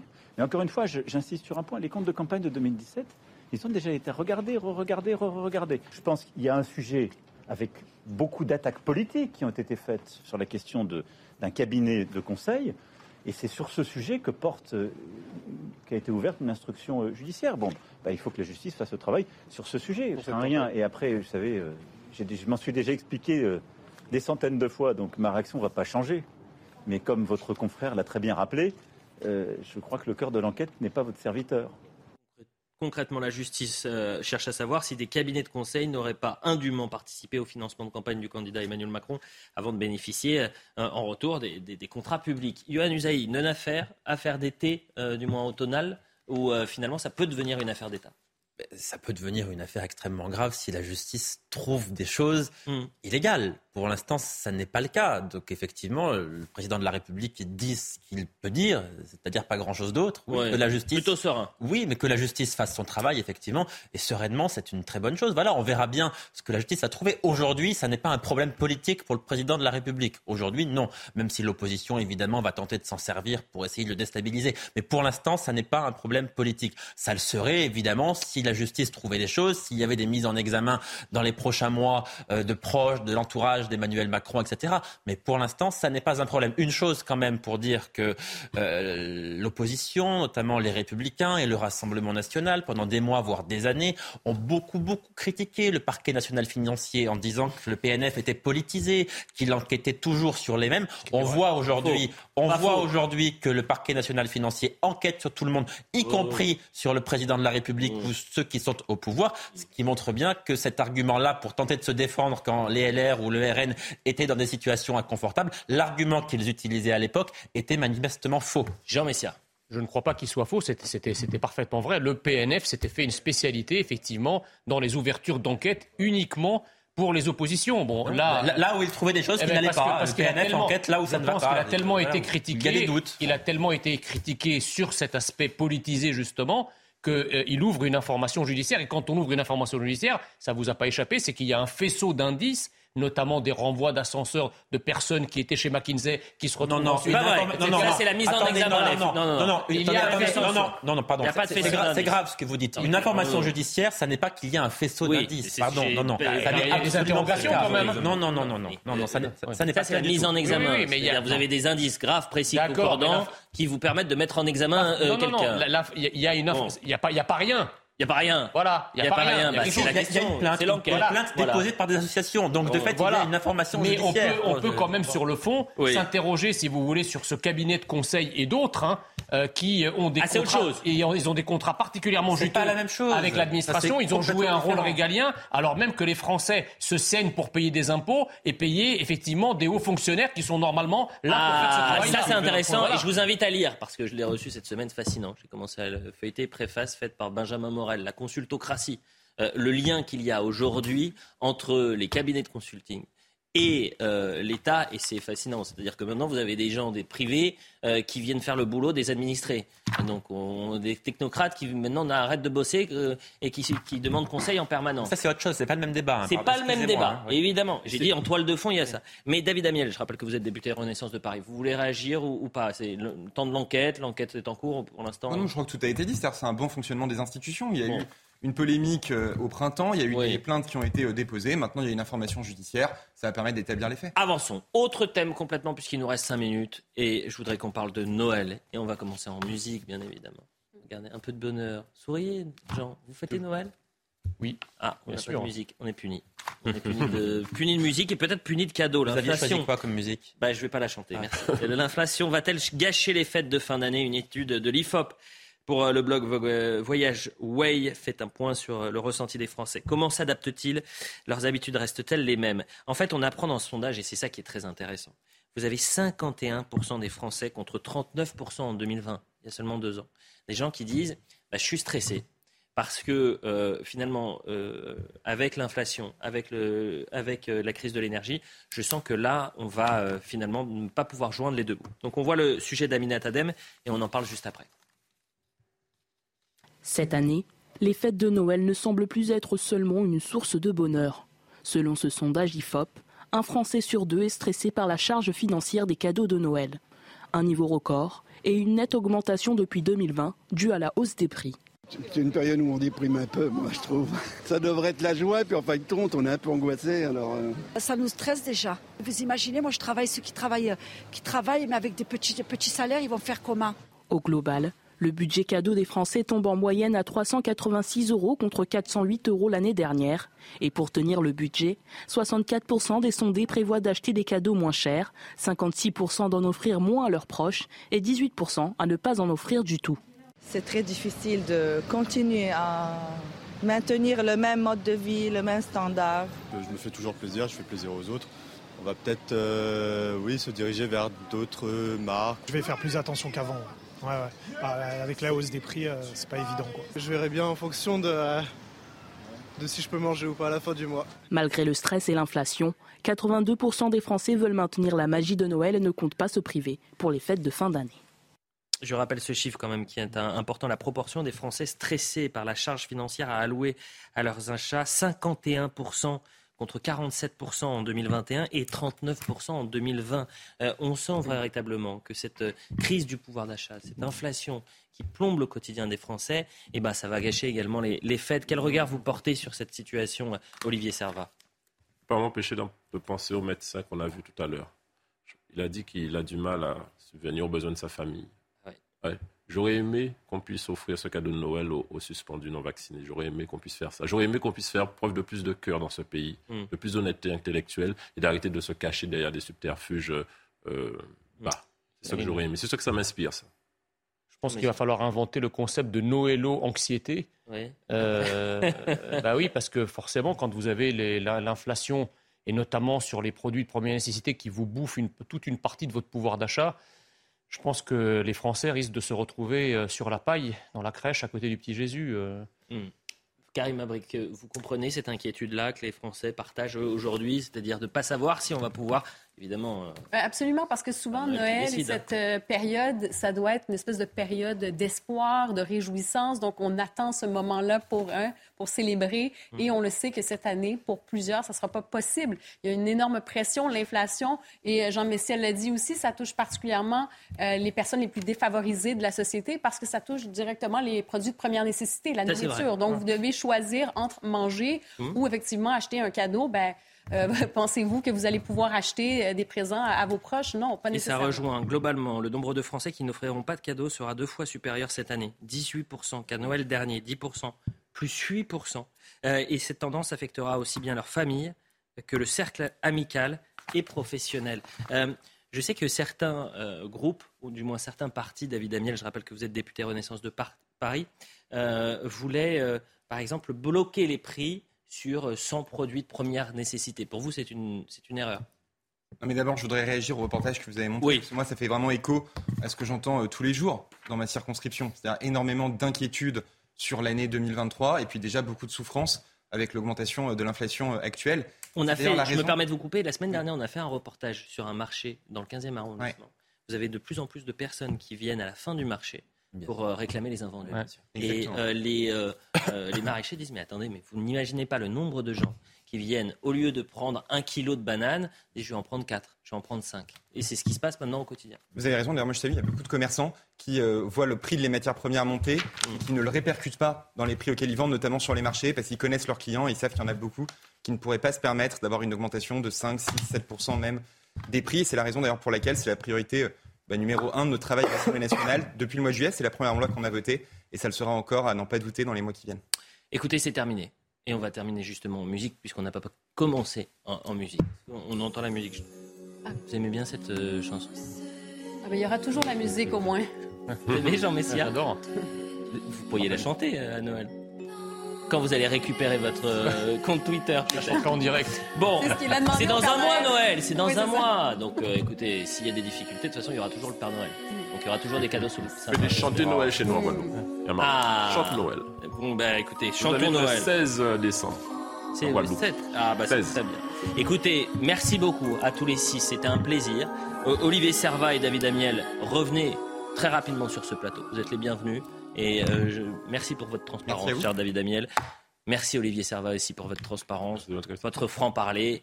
Bon, vous n'avez pas voulu vous excuser, c'est votre choix. Et en même temps, on comprend ce que, en tous les cas, vous êtes exprimé et fortement. Vous pouvez revoir cette émission sur cnews.fr. Ça, c'est très important. Si vous avez manqué une partie, et notamment les déclarations d'Olivier Servat euh, sur euh, cette euh, phrase, tu vas la fermer, bah, vous pouvez le voir puisque c'était en première partie. cnews.fr, le replay, on revoit l'émission. On se retrouve demain, évidemment, pour Ça se disputer soir info week-end. Je voudrais remercier toutes les équipes techniques qui étaient présentes en régie, ainsi que Laura Tapiro et Benjamin Cuneo qui ont préparé l'émission. Et à demain. Merci beaucoup.